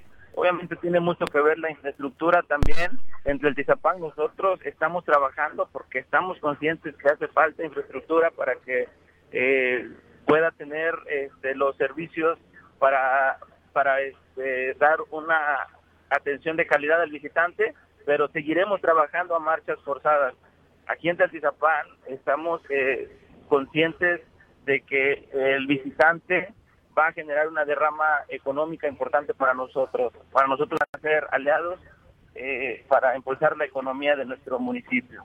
Hablábamos de que el presupuesto que existía antes para los pueblos mágicos se redujo, eh, después desaparece. Ahora este distintivo le sirve para que los propios congresos locales aporten eh, recursos adicionales para mantener esta distinción, pero además lo que es innegable es que la promoción turística que implicará aparecer en el listado de pueblos mágicos del país va a ser muy importante para ustedes.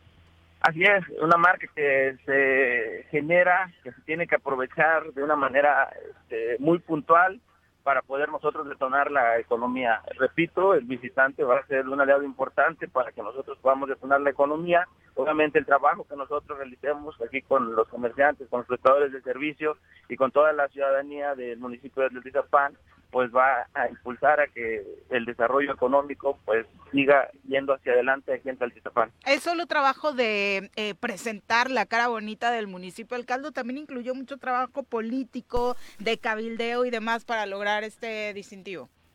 Pues incluye todo, incluye el trabajo, nosotros obviamente en la solicitud tenemos que cumplir con ciertos requisitos, demostrar eh, que realmente lo que nosotros estamos mencionando pues es en el municipio y obviamente también sí el, el, trabajo que, se tiene que realizar como, como institución pues para poder este, llegar a, obtener este título. Oye, alcalde, este, bueno, luego nos comparten el video que presentaron para que lo podamos difundir en redes sociales, porque me parece que es uno de los requisitos, presentar un video de toda la propuesta de allá, pero ¿por qué no nos eh, conquistas y nos dices, por ejemplo, si yo quiero pasar el fin de semana en Tlaltizapán, ¿cuáles son las recomendaciones concretas que nos harías? ¿Visitar acá, hospedarte en tal lugar? No sé, que nos vayas este, diciendo como una guía para quienes queramos conocer eh, Tlaltizapán, volverlo a reconocer y disfrutar de todo lo que nos ofrece.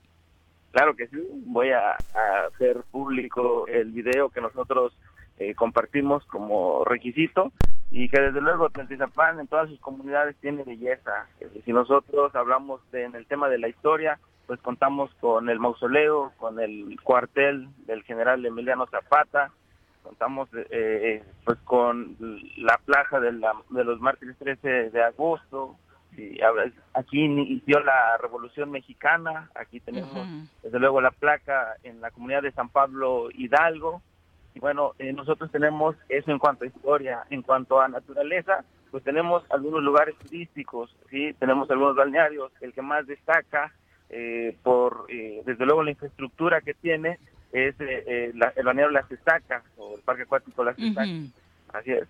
Y bueno, tenemos este, pues más, más espacios en los que nosotros Las Estacas tiene hotel también tiene hotel. Tiene habitaciones. Sí, porque hablábamos de la infraestructura hotelera, ¿no? el número de habitaciones para que este pueblo mágico también pueda tener donde recibir a los visitantes.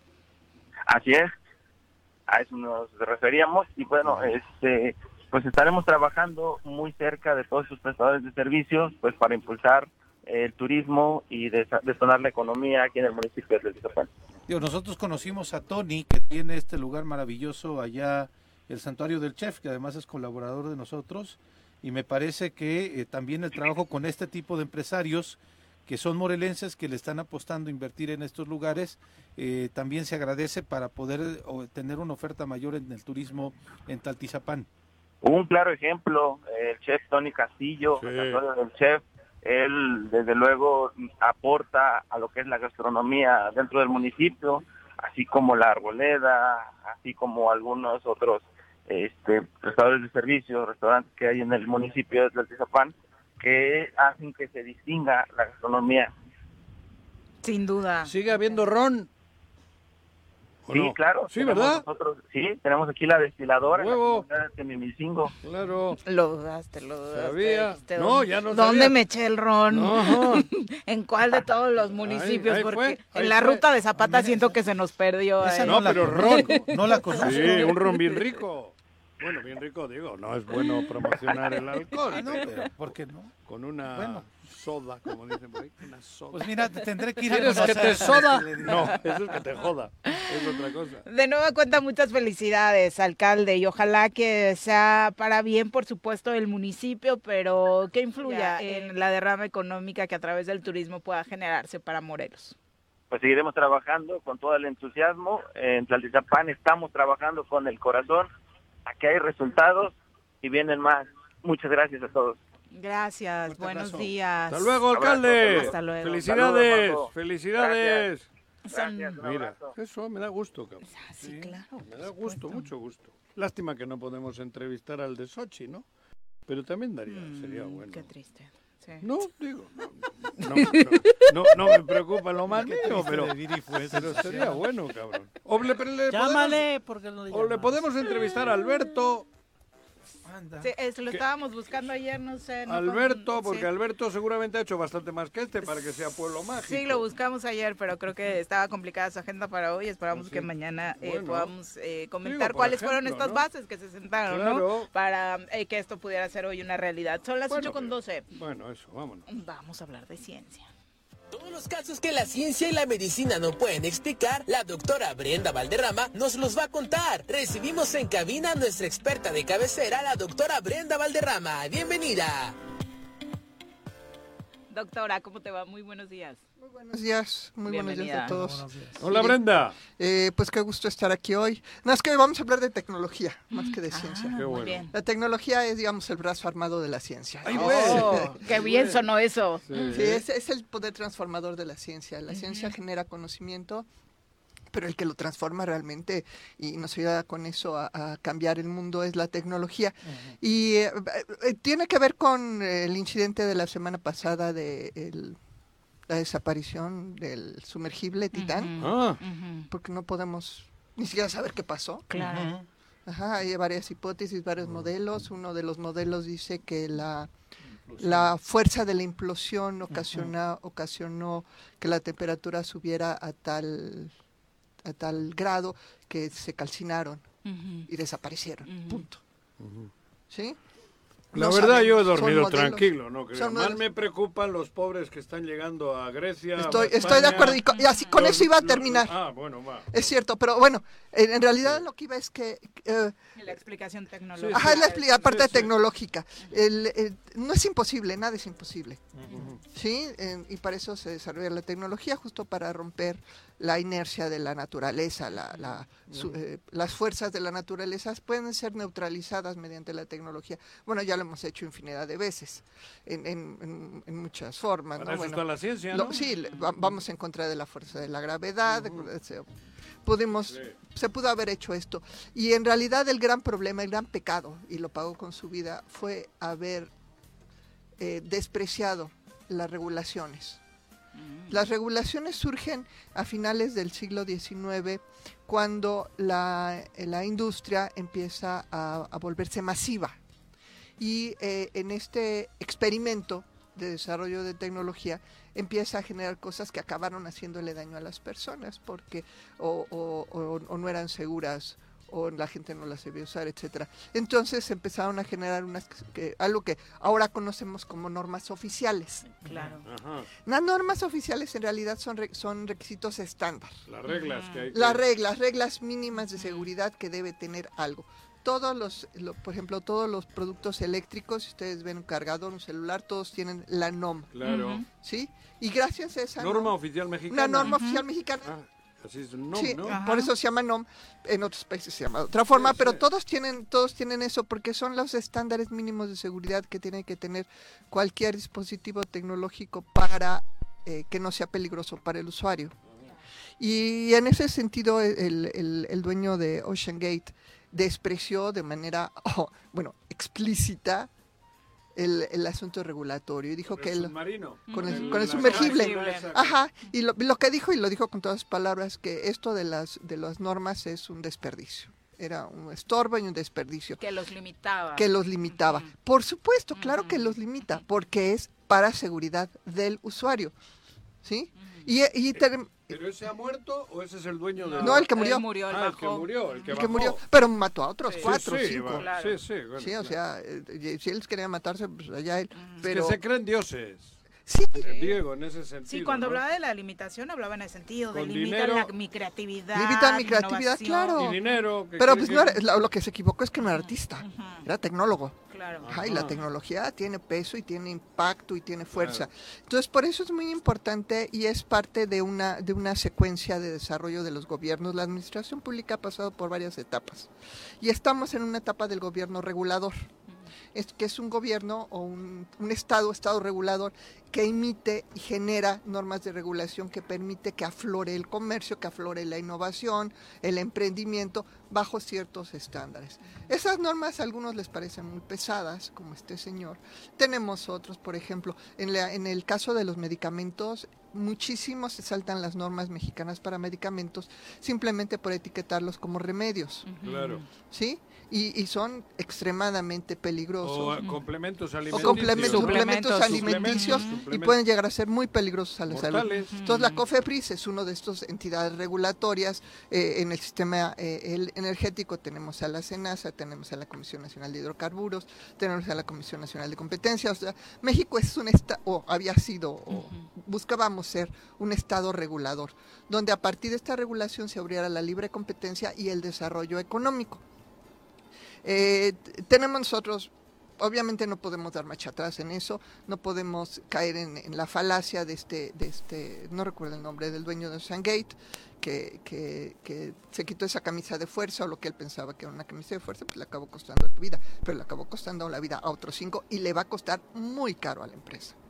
Porque aunque las personas hayan firmado un documento donde eh, su- evadía la responsabilidad. Era su pedo. Stockton Rush. Está- Exactamente, muchas ¿Qué? gracias, Viri. Stockton Rush.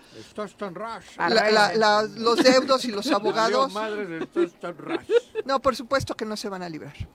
Y Va a van a, haber- sí, va a haber represalias tremendas. Económicas, sobre Ajá. todo. supongo, Ahora, Porque ya que les vas a castigar. sí, sí, económicamente, supuesto. No, pues siguen haciendo investigación. Sí, siguen haciendo lo suyo. Pero bueno, también esto es una llamada de atención en dos sentidos, ¿no? Por un lado, en la necesidad de que, de que se llenen esos vacíos, porque fue parte del problema. Como eran aguas internacionales, nadie tenía la potestad, No había juris. no había jurisdicción Para ponerles un alto. para ponerles un alto. La regla. abusaron de eso. Bueno, en ese sentido hay una película muy interesante que se llama La Isla de las Rosas, cuando puedan verla, Ajá. que es otra forma de evadir las regulaciones, pero de una manera más, más eh, ligera. Es una isla. Sí, vela, es una película italiana. Y hay parejita, hay, Está simpaticísima. hay cachondeo también. ¿no? Sí, no, pero simpaticísima. Deja de bromear que si te es metes en justo- problemas te vamos a mandar para allá donde Y no es te vamos a mandar a la Isla de las Rosas.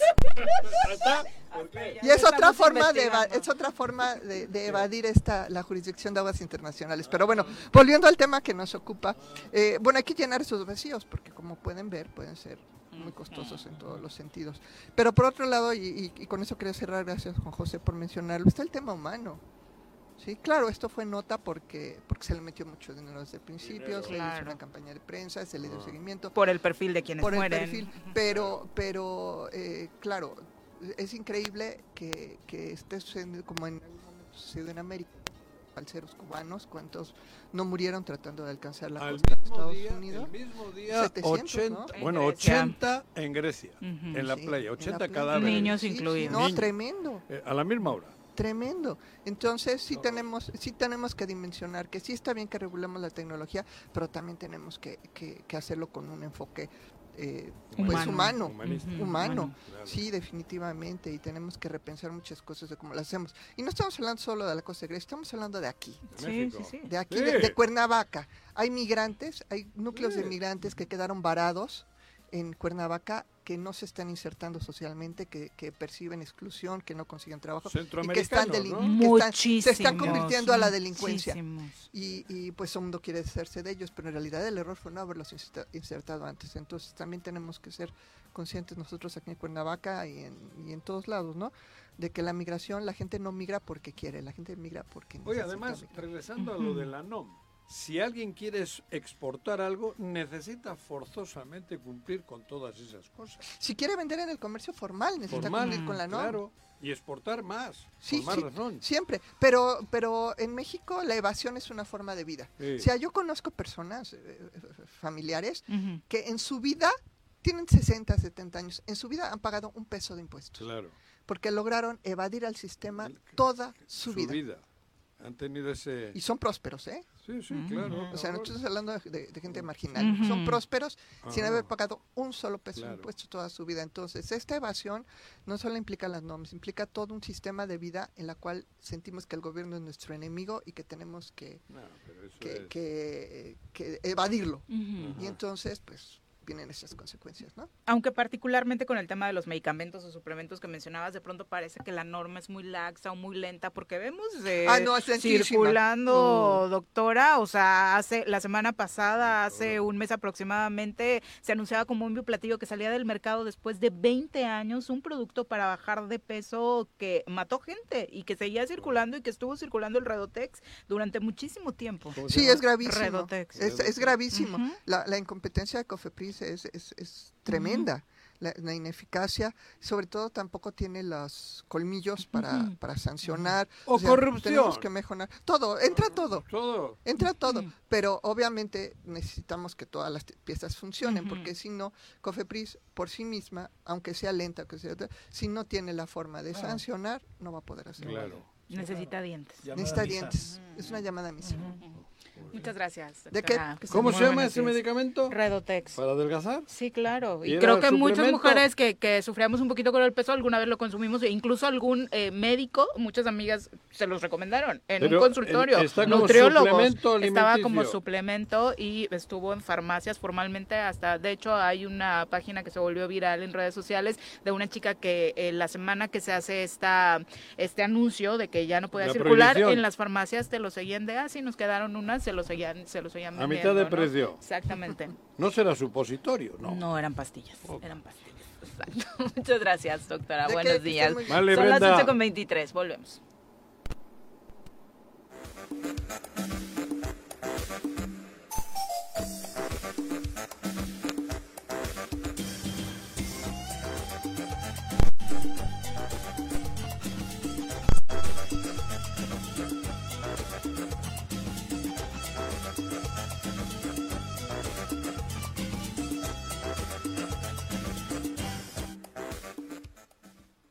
Nuestros héroes vuelven al choro después del corte.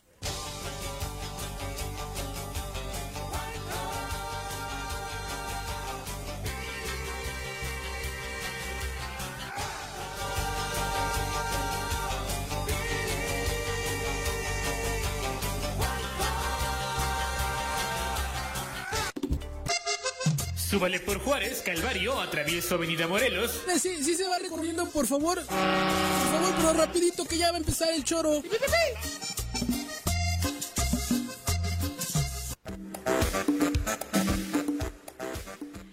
8 con 29 de la mañana, gracias por continuar con nosotros. Saludos a quienes nos han estado mandando mensajitos a lo largo del programa. Profe Arnaldo Pozar, Chacho Matar, eh, Robert Vargas dice, yo no sé mucho de eso de los científicos, pero díganme, una vacuna, un medicamento, un filtro purificador que se esté utilizando en alguna región de México algo de verdad, una investigación de relevancia que nos haga sentir orgullosos de la comunidad científica mexicana. Doctor. La tele. que no hacen nada los científicos. Que no hay nada que presumir de la investigación científica Digo, por lo que hablábamos al principio. Tenemos un premio Nobel. Que antes no lo pelaban. Después de que fue premio Nobel ya se le reconoció absolutamente todo. Sí, claro. Entonces, es que dice que, que han hecho los científicos, que no hay vacunas, que no hay nada que hayan aportado aquí en México a, a la vida cotidiana prácticamente. Uh, no, yo creo que yo creo que se uno de los problemas son dos, que lo que se ha logrado, lo que se logró, se ha desmantelado, ¿no? Por ejemplo, en los 70 las vacunas en México eran producidas por los mexicanos. ¿Y quién lo desmanteló? En el neoliberalismo ah, empezó el desmantelamiento, ¿no? ese, ha sido uno de los problemas, que lo que se alcanzó se deterioró, ¿no? Eh, porque era mejor comprarlas fuera a 5 y venderlas a 40. Y la corrupción, que la corrupción que conlleva el comprar. Que, es, que eso es algo que, que, sigue manteniéndose. O sea, el, el, el gran problema es que los científicos somos capaces de generar soluciones y al momento en que tú te acercas, ¿no? Tocas puerta, y ¿sabes qué es que yo puedo hacer esto? Nuestra clase política desafortunadamente no ve la ventaja de eso, ¿por qué? Porque no hay la forma de comprarlo, de negociarlo, de corromper las cosas, ¿no? Entonces, ese es, ese es uno de los problemas de la, también ha habido complicidad, por eso yo creo que hubo que darle ¿Complicidad de la comunidad? Claro, sí. el silencio. El silencio. O sea, si cuando realmente hacían las cosas, vacunas, ta, ta, ta, cobraban 100 pesos, cuando no las hacen, cobran 120. Entonces vivían a toda madre, no hacemos nada y nos pagan a toda madre y vivimos como marqueses, nos vemos de conferencias a todo el mundo, tenemos un chingo de lana. Digo, la verdad, compraste, no estoy hablando te compraste un discurso, te compraste el discurso para que se hicieran de los fideicomisos que también es algo que no se ha sustentado, ¿no? Pero digo, esos son los ejemplos de los 70, pero tenemos también transferencia del conocimiento, incluso de aquí del Instituto de Biotecnología de la UNAM, que se ha generado en productos que el día de hoy se inyectan pacientes que necesitan para poder sobrevivir, ¿no? Enfermedades. Entonces hay ejemplos, pero desafortunadamente la gente no los llega a palpar porque nuestros gobiernos a lo que están acostumbrados es las empresas a comprar cosas y no a trabajar a generar conocimiento aquí local. Escucha ha sido concreto. ¿Qué ha pasado? Dice la doctora Brenda Valderrama que ya está dando reversa para volver a cabina. No, vete de vacaciones, Brenda. que acaba de cancelar su vuelo porque está de vacaciones para regresar a cabina y participar en la ¿Qué ha ocurrido? A ver, Brenda, lo que ha preguntado la radio escucha. El radio escucha. El radio escucha. ¿Qué ha ocurrido en ese mundo que haya generado algo en México. Es más o menos. Ya hay medicamentos, hay medicamentos. Pero eso fue hace más. Hay medicamentos biotecnológicos, hay este medicamentos biotecnológicos de empresas mexicanas. Da, para un panel, ¿no? da, para un panel. Yo creo que hay que platicarlo. Ese es panal. Ah, panal. Ese es panal, exactamente.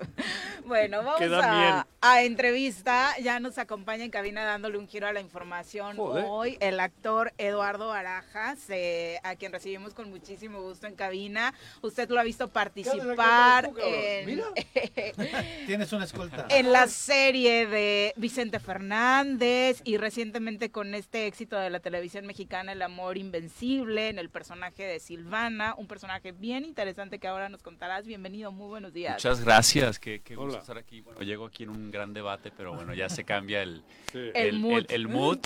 Y, este, y, pues mira, promocionando aquí mi nuevo sencillo, que es Bajos Instintos y que tiene mucho que ver con la novela y con el personaje que bien lo mencionaste, del amor invencible. Soy cantante. Ah. Actor y cantante. Ajá, y hoy venimos justo a Uniter a presentarme. Este, va, a haber un, un, espectáculo, un show para el Pride. Ah, perfecto. en el marco del Pride en el se marco da del Pride. Ajá. tu participación. del Pride?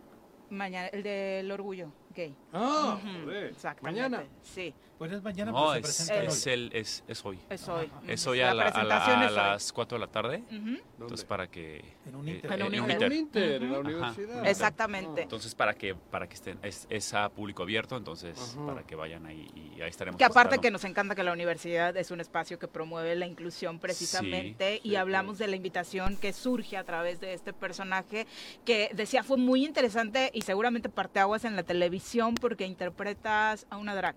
A una drag queen, exactamente, con una dualidad. Eh, el drag, queen es un performance, este, son, bueno, no puede ser un hombre o una mujer, quien sea, se puede transformar completamente, es un maquillaje mucho más exagerado, con pelucas enormes, vestuarios gigantes, entonces el drag queen realmente es eso, es mostrar un arte multidisciplinario y que estos personajes al final de cuentas muestran una esencia pura.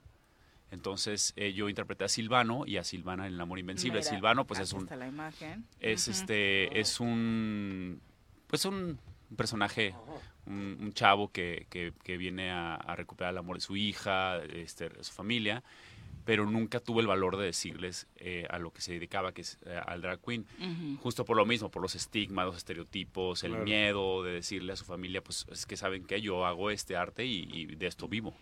Sí, y decía que fue parte aguas porque de pronto mi abuelita se echa las telenovelas, ¿no? Y regularmente escuchas temas como muy tradicionales, que ay, la dejó y que se va acá que se va a ver las telenovelas y que de pronto eh, la chica pobre se va a casar con el chavo rico y son las historias de siempre, ¿no? Y de pronto pasando por la sala escucho de, oye, que ya regresó el papá de la niña, pero que es drag y que le van a presentar, que su papá se viste en las noches de mujer y cómo le explicas a la niña y escuchar eso en televisión me parece que hoy en día es el tema, ¿no? Exactamente, justo es eso. ¿Tú actúas, en, e, actúas en, eso? Hizo ese personaje. Hizo ese personaje, ese personaje en El Amor Invencible, sí, sí, sí. Ah horario estelar, nueve y media de la noche. Salió eso? Televisa. ¿En Televisa? Sí, entonces. En el canal de las estrellas, horario estelar. ¿En el de las 10 de la noche? 9.30 9.30 de la noche, sí, horario estelar. La verdad es que sí fue como un parteaguas importante en la televisión mexicana. Digo, ya se habían tocado estos temas de la comunidad, pero pero lo que buscamos aquí, justo con Juan Osorio, que es el productor, es hacer una representación digna de lo que es de lo que es el drag queen en México, ¿no? Porque es una, o sea, al final esto es un arte y verlo de esa manera y no como, pues, muchas veces sea el tema tabú, este, ajá, el, tabú, etcétera. Entonces, y, y, hacerlo, o sea, una representación como más realista de lo que es el drag queen, porque ahorita en México es un movimiento que está muy fuerte, que ya ha empezado desde años atrás. Pues, y luego viene la complicación de, oye, me he visto de mujer por la noche, pero no, no soy gay. Exacto, no, no, no tiene nada que ver con la orientación sexual. Eh, no hay una regla para el drag queen. Quien quiera puede hacer drag queen. Ah, no, hay una regla de que precisamente tiene... No, el travestismo es diferente, al drag queen. Ajá, exactamente. O, o, los o chicos trans o, ¿Eso existe en la vida real? Sí, claro. Sí, claro. La gorda es drag queen. Alex Sol. Alex Sol. Ajá. Alex Sol hace, personaje de drag, entonces... Ah, mira. Pero bueno, ella sí es gay. Sí, ella, es, gay, por eso. Bueno, él es gay, ¿no? Bueno, ella. Pero bueno, aquí en el caso de Silvano... Ella. Ella, ella es, es, pues, tiene esa orientación. eh, Silvano no, no tiene esa orientación sexual. ¿Tú eras Silvano en la película? Ajá. En la novela. En la novela. Entonces, pues eh, eso fue también lo, lo, padre, ¿no? Que mostramos esta faceta y que, bueno, pues al final es romper esos... ¿Cómo lo recibió la comunidad? ¿Recibiste Padrísimo, padrísimo. La verdad, te voy a ser muy honesto, ya estuvimos en, en la marcha de Ciudad de México, ya estuvimos en Guadalajara, este, justo por eso, por el recibimiento y el arropamiento de la comunidad. Así en las marchas o así? No, yo ahorita estoy promocionándome como Eduardo Barajas. Como Eduardo. Oh. Esto la telenovela ya terminó, ya, quedó el personaje ahí. Este, me han pedido que sea Silvana, pero pues bueno, pues digo, está bien, pero pues el precio se eleva. Oye, pero aparte que cambió en, tu faceta, en tu faceta actoral, porque... Yo también puedo Silvana, cabrón. Oye, te, te permitió, como dices, también explorar el canto dentro de este personaje. Oye, yo desde... Te quedaría bien un papelito de esos, güerito y ojo claro y la chingada. Te verías muy guapa. Ya es productor. También, sí, ya, sí. Ya, ya, ahora ya y, a esta, y a esta edad... bueno, ya le está dando la creatividad y todo. Don Ernesto Alonso. Oye, cantaste. Este, sí, lo que pasa es que, mira, yo ya llevo muchos años en esto, o sea, unos me dicen, ay, es que ya apenas estás empezando. No, yo ya llevo muchos años, he hecho teatro musical, cantando también como cantante, pues mucha, mucha trayectoria. Yo soy de Guadalajara, Jalisco. este, ¿Qué edad tienes, perdón? 30. 30. Entonces, este, viene la oportunidad de cantar regional, que es uno de mis géneros favoritos con, con Vicente Fernández que de hecho tengo por ahí mis sencillos. Porque aparte qué dualidad, primero interpretar a Chente, ¿no? Y luego a la drag. Que de hecho eso van a ver hoy en, en Uniter porque voy a cantar, voy a cantar regional ah, y luego me voy a transformar ah. a este otro género. Entonces viene la oportunidad de interpretar a Silvana y presento temas a Juan Osorio y estos temas son de mi autoría junto con unos productores musicales. ¿Compones también? También. Eh, ya empecé a, a, explorar esta faceta como compositor junto con unos, que, unos colaboradores que me están ayudando y entonces aparece, bueno, más bien surge Bajos Instintos. Y este es un álbum que ya está disponible en todas las plataformas digitales. Sí, se llama el álbum. Un álbum, un álbum, ajá. ¿Cuántas, ¿Cuántas canciones vienen? Eh, este aproximadamente vamos a incluir seis canciones en ese. Pues que es un MP, no es, realmente no, es un álbum. Eh, mariachi esto, este es. Esto es completamente diferente, otro género, eh, entre balada y funk house.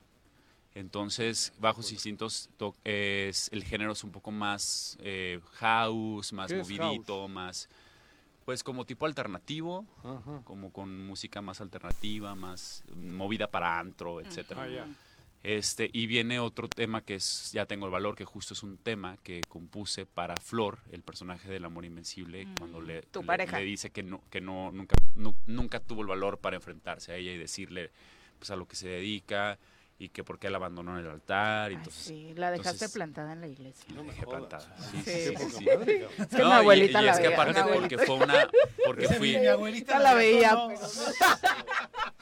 Y porque aparte. Seguro que te, te, mentó la madre abuelita. Sí, sí, sí, la, la abuelita me mentó en la madre. Entonces me dijo así de, no, no te vas a presentar, no te vas a casar con, con mi nieta, que no sé qué, me aventó unas fotos. También la abuelita en la telenovela. Ah, sí, sí, hablando de la abuelita de, de la telenovela, que es doña Claramente. Entonces me avienta unas fotos y me dice, tú te dedicas a e, es, este esta aberración y que no sé qué, no te vas a casar con mi nieta y la la la. Pensando viene, que eras gay. Pensando no, pues, pues que por la aberración de, de vestirme de mujer, que pues la señora pues no tiene ni idea de qué es eso. Claro. Entonces, por eso no me caso con ella, la dejo botada en el altar por miedo, por inseguridad, pues el personaje, ¿no? Ajá. Entonces escribo Ya tengo el valor, que justo es un tema que le canta a, a, su, a la que pudo haber sido su esposa, que es Flor, en, el escenario cuando le dice, ven, quiero que, que, que, sepas quién soy y a lo que me dedico y la cita en un bar. Y entonces de repente aparece Silvana. ¿Ah, entonces, pues fue un impacto muy grande para ella decir, pues, ¿qué onda? Ajá, exacto. ¿Qué, pasó con Silvano? Porque, porque está ahí vestido, ¿no? ¿Qué, ¿Qué, está pasando, no? Y ya en ese, en ese show, pues canta estos temas, que es Bajos Instintos, y ya tengo el valor. Oye, ya... canciones aparte de este álbum que está sacando? Este, sí, mira, las que están ahorita en el álbum es Bajos Instintos y ya tengo en dos versiones, eh, que es en versión no tenemos aquí nada, no se puede poner, ¿no? Pues en, Spotify, en Spotify. ahora les compartimos el link para que en Spotify te encuentran como. Como Eduardo Barajas, Bajos Instintos el álbum y este y viene otro otro nuevo sencillo que ya ya escribí, ya ya ya compuse, ya produje, bueno, produjimos entre el equipo, el equipo. de colaboradores que se llama Soy lo que soy, pero eso ya viene más adelantito. Perfecto. Por lo pronto, la invitación para hoy en un Inter. Para hoy en un Inter a las 4 de la tarde y estaremos presentando, entre otros artistas eh, invitados, especiales, padres, que, que, van a traer su show y yo traigo el mío también, entonces para que vayan y, y disfruten de, de mis canciones, no nomás en el género, género house con, con, con, el bajo cinto que lo están esperando, sino también voy a cantar por ahí unos temas de la novela porque también canté otro tema en la novela que se llama Dos Caminos, un Amor, que es el del Team Galeona, que está con mi voz y se llama este, Dos Caminos, un Amor. Es un tema regional también. ¿Y ahora no estás haciendo nada de novela y esto qué? No, ahorita estoy, este, Acaba de terminar. Acabo de terminar, ah, pero pues como, como buenos actores siempre terminamos un proyecto y, seguimos buscando. Sí, sí. O sea, yo ahorita estoy trabajando con un manager, con, con Javier Fonseca Chumalín, y ya vienen este, ah, viene proyecto nuevo. ¿Ah, sí? Viene aventurera. ¿Viste? Te aventurera. ¿No te acordabas, No, no, me acordaba. Sí. que preguntar. No me acordaba, mijo. Sí. ¿Quién produce la exclusiva, no? Que, Porque está, era Carmen Salinas ya parte este, de la este, producción de ya Juan Aventurera, ¿no? Sí, ya uh -huh. Juan Osorio tomó la, este, ah, ya, batuta. lo tomó La batuta, la premisa, a mí ya me, también me confirmó que voy a estar en parte del elenco. Uh este, todavía no se han dicho los personajes, todavía no, no, no, sabemos qué onda, ni yo lo sé. Entonces solo sé ¿Y este look qué traes? Pues para, la presentación. Es para la presentación. ah, está. No, por eso. Eduardo Barajas. Sí, sí. Dualidad. No, es que lleva cinco minutos de conocerlo, pero hubiera hecho muy buena pareja con Doña Clara por sus pensamientos ahí medio. ¿Sí? ¿Medios mochilones? Mochilos. Juanjo sigue sin saber de qué le estás hablando. Todavía. Te quedaste. No se quiere, pero todavía, todavía tiene relaciones sexuales, Doña Clara. Puta, apúntame. Sí, claro. sí, sí, claro. Claramente. Sí. Muchas gracias por acompañarnos. Gracias a ustedes. Todo el éxito ¿A qué hora. ¿A qué hora hoy? 4 de la tarde. 4 de la tarde en el Uninter. En Uninter. Mira. Otro de los chavos que van a estar ahí es CGO, que estuvo con nosotros en el espacio de la tarde. Ah. Él, trae otro género musical, también desde Guadalajara, por cierto. Ah, mira, paisano. Sí, sí, sí. 21 años, chaval. Ah, chaval. Y bueno, bueno, con buen talento. Qué bueno. Pues ahí van a ver cantando de todo. Entonces, vaya. Todo el éxito. Gracias. Gracias. Bienvenido. Son las 8 con 45, vamos a nuestra clase de feminismo. Hasta luego.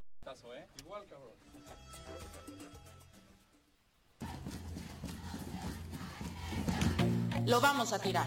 Todo lo que necesitas saber sobre feminismo para que caiga el patriarcado. Con Nat Carranco.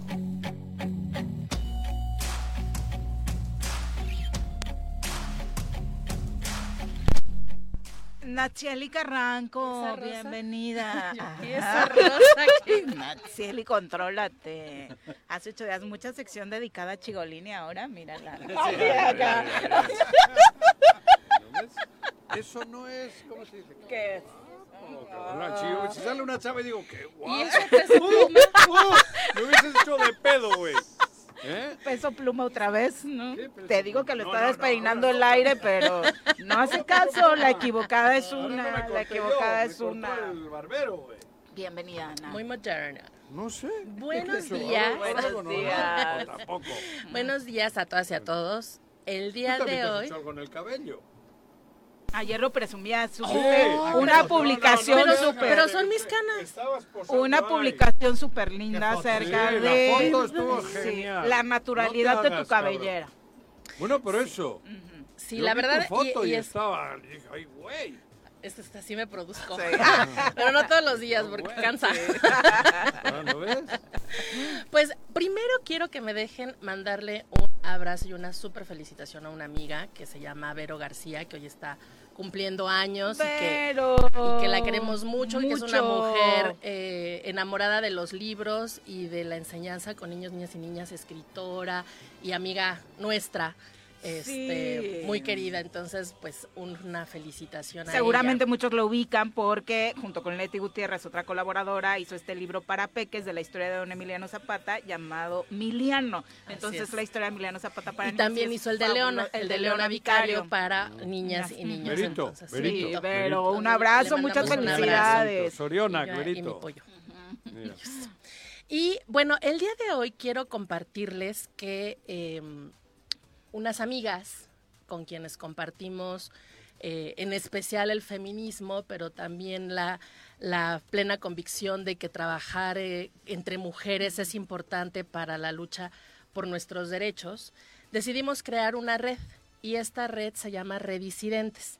¿Re qué? Redisidentes, porque somos re disidentes. Doblemente disidentes. Así, doblemente disidentes. Cabronas. O sea, en buen Sí, sí. y muchas de ellas han sido y son amigas de este programa, ¿no? Está Ixlol Preciado, está Leti em, Gutiérrez. Leti Gutiérrez eh, bueno, otras... Mirel Martínez. Mirel Martínez. Una reunión que tuvieron ustedes al fin de semana. que me dio miedo, cabrón. Sí. Me dio miedo. Somos... Uh, sí, ¿eh? somos re. Son re. Jorre, cabrona. Madre de Dios. Cada una de nosotras tenemos experiencias en diferentes temas. La red se llama Redisidentes Mujeres en Territorio, somos de diferentes municipios, nos, nos, nos aglutina el feminismo, pero hay eh, bueno, mujeres que están en la cultura, mujeres que están en el activismo, mujeres que somos de, eh, que trabajamos en instituciones públicas, en partidos políticos, una gran...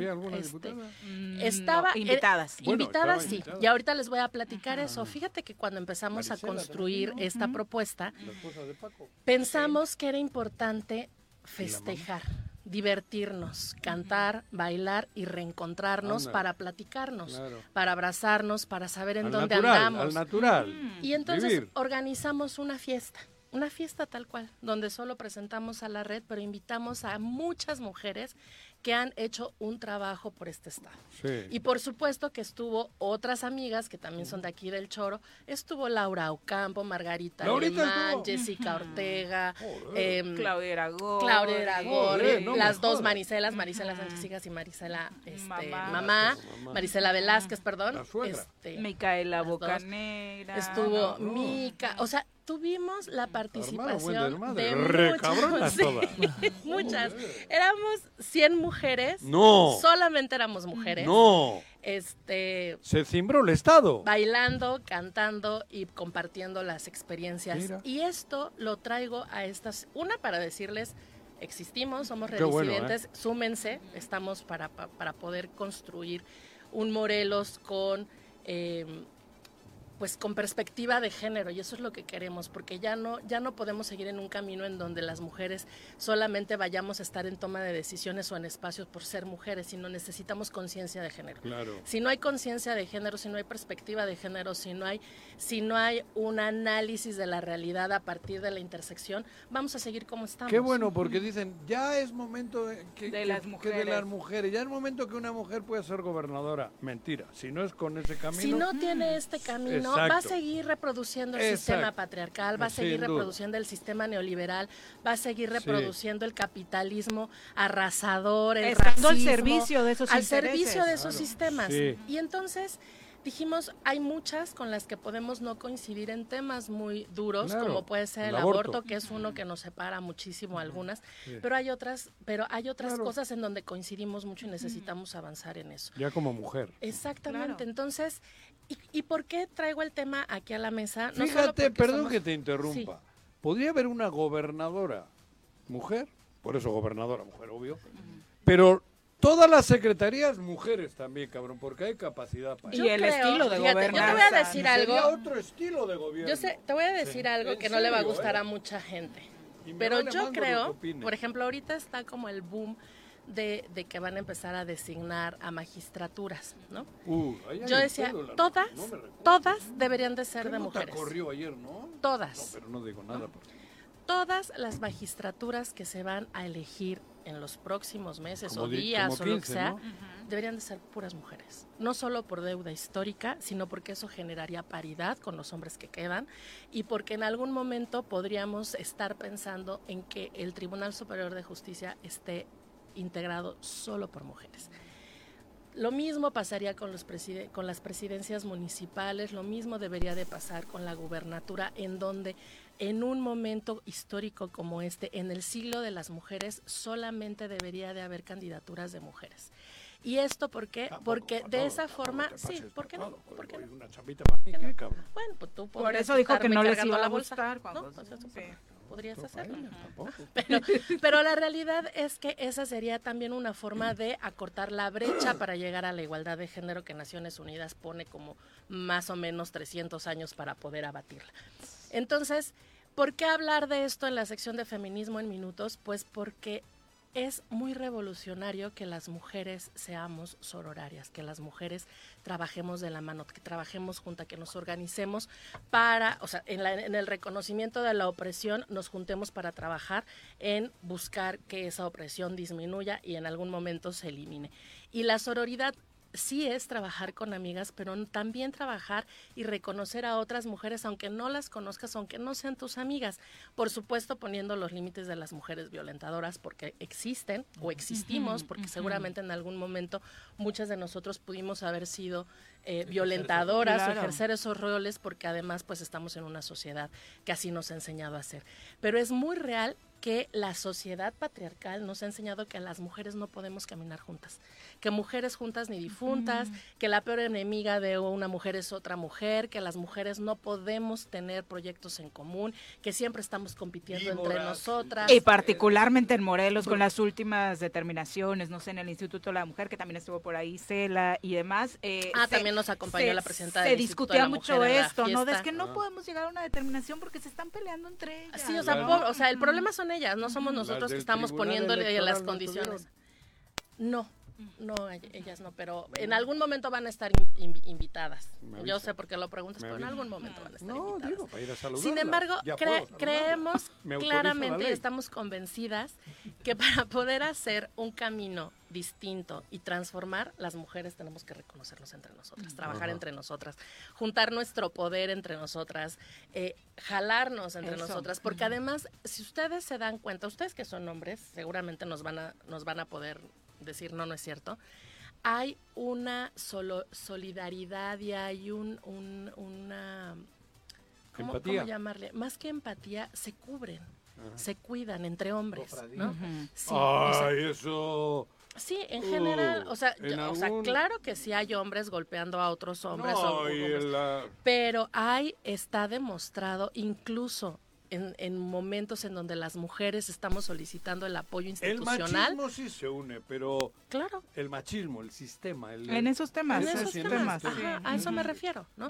O sea, todos podemos pelearnos con todos, y no es un tema de género, pero, pero si hablamos de géneros en, en cómo caminamos y las dinámicas sociales, los hombres tienen mucho más forma de ser solidarios entre ustedes y en defenderse aunque no se conozcan que las mujeres, porque para el sistema patriarcal es mucho mejor tenernos divididas. ¿Por qué? Porque sí se sabe que cuando las mujeres nos juntamos, el poder que podemos juntar puede transformar el mundo y tirar, tirar la opresión. Entonces, pues desde aquí un abrazo a mis compañeras de Redisidentes, un agradecimiento profundo a todas las mujeres que decidieron acompañarnos en esta fiesta, que eso fue, fue una fiesta y que están dispuestas a escuchar esta nueva propuesta para sumarse. No somos más que una red que queremos estar. Hubo, hubo mujeres de Tlaltizapán, de Yautepec, de Jojutla, de, Cuautla. Pero no pensé que tantas. Éramos muchas. Vas a ver ahorita las fotos. tenemos ahí un tema con las fotos que no hemos podido bajar, pero, pero las vamos a subir y verás la gran diversidad de mujeres. Y las edades, Nat, o sea, ese tema eh, también estuvo muy chido, ¿no? De toda la, pluralidad, la pluralidad. Mujeres muy jóvenes, mujeres que se están iniciando en el feminismo. Estuvimos nosotras que estamos en el medio. Otras que son contemporáneas. De Juanji. Sí, de, ajá, ¿De Juanji también? sí, sí. Pero al final eh, todas se divirtieron, todas agradecieron que generáramos estos espacios. Somos mujeres, muchas de nosotras que nos conocemos desde hace... claro, claro, dimos, de comer, dimos bebida, hubo sonido, bailamos, por supuesto, hubo karaoke. La fiesta terminó a las 2 de la mañana y todas nos fuimos muy contentas. A las 4 de la tarde. Ah, muy bien. Esto lo vamos a estar repitiendo en otros municipios porque ah. queremos queremos que los liderazgos, que los liderazgos de mujeres de los municipios eh, encuentren un espacio para para convivir, para compartir experiencias, para compartir liderazgo y para que además dejemos de centralizar las acciones en la capital.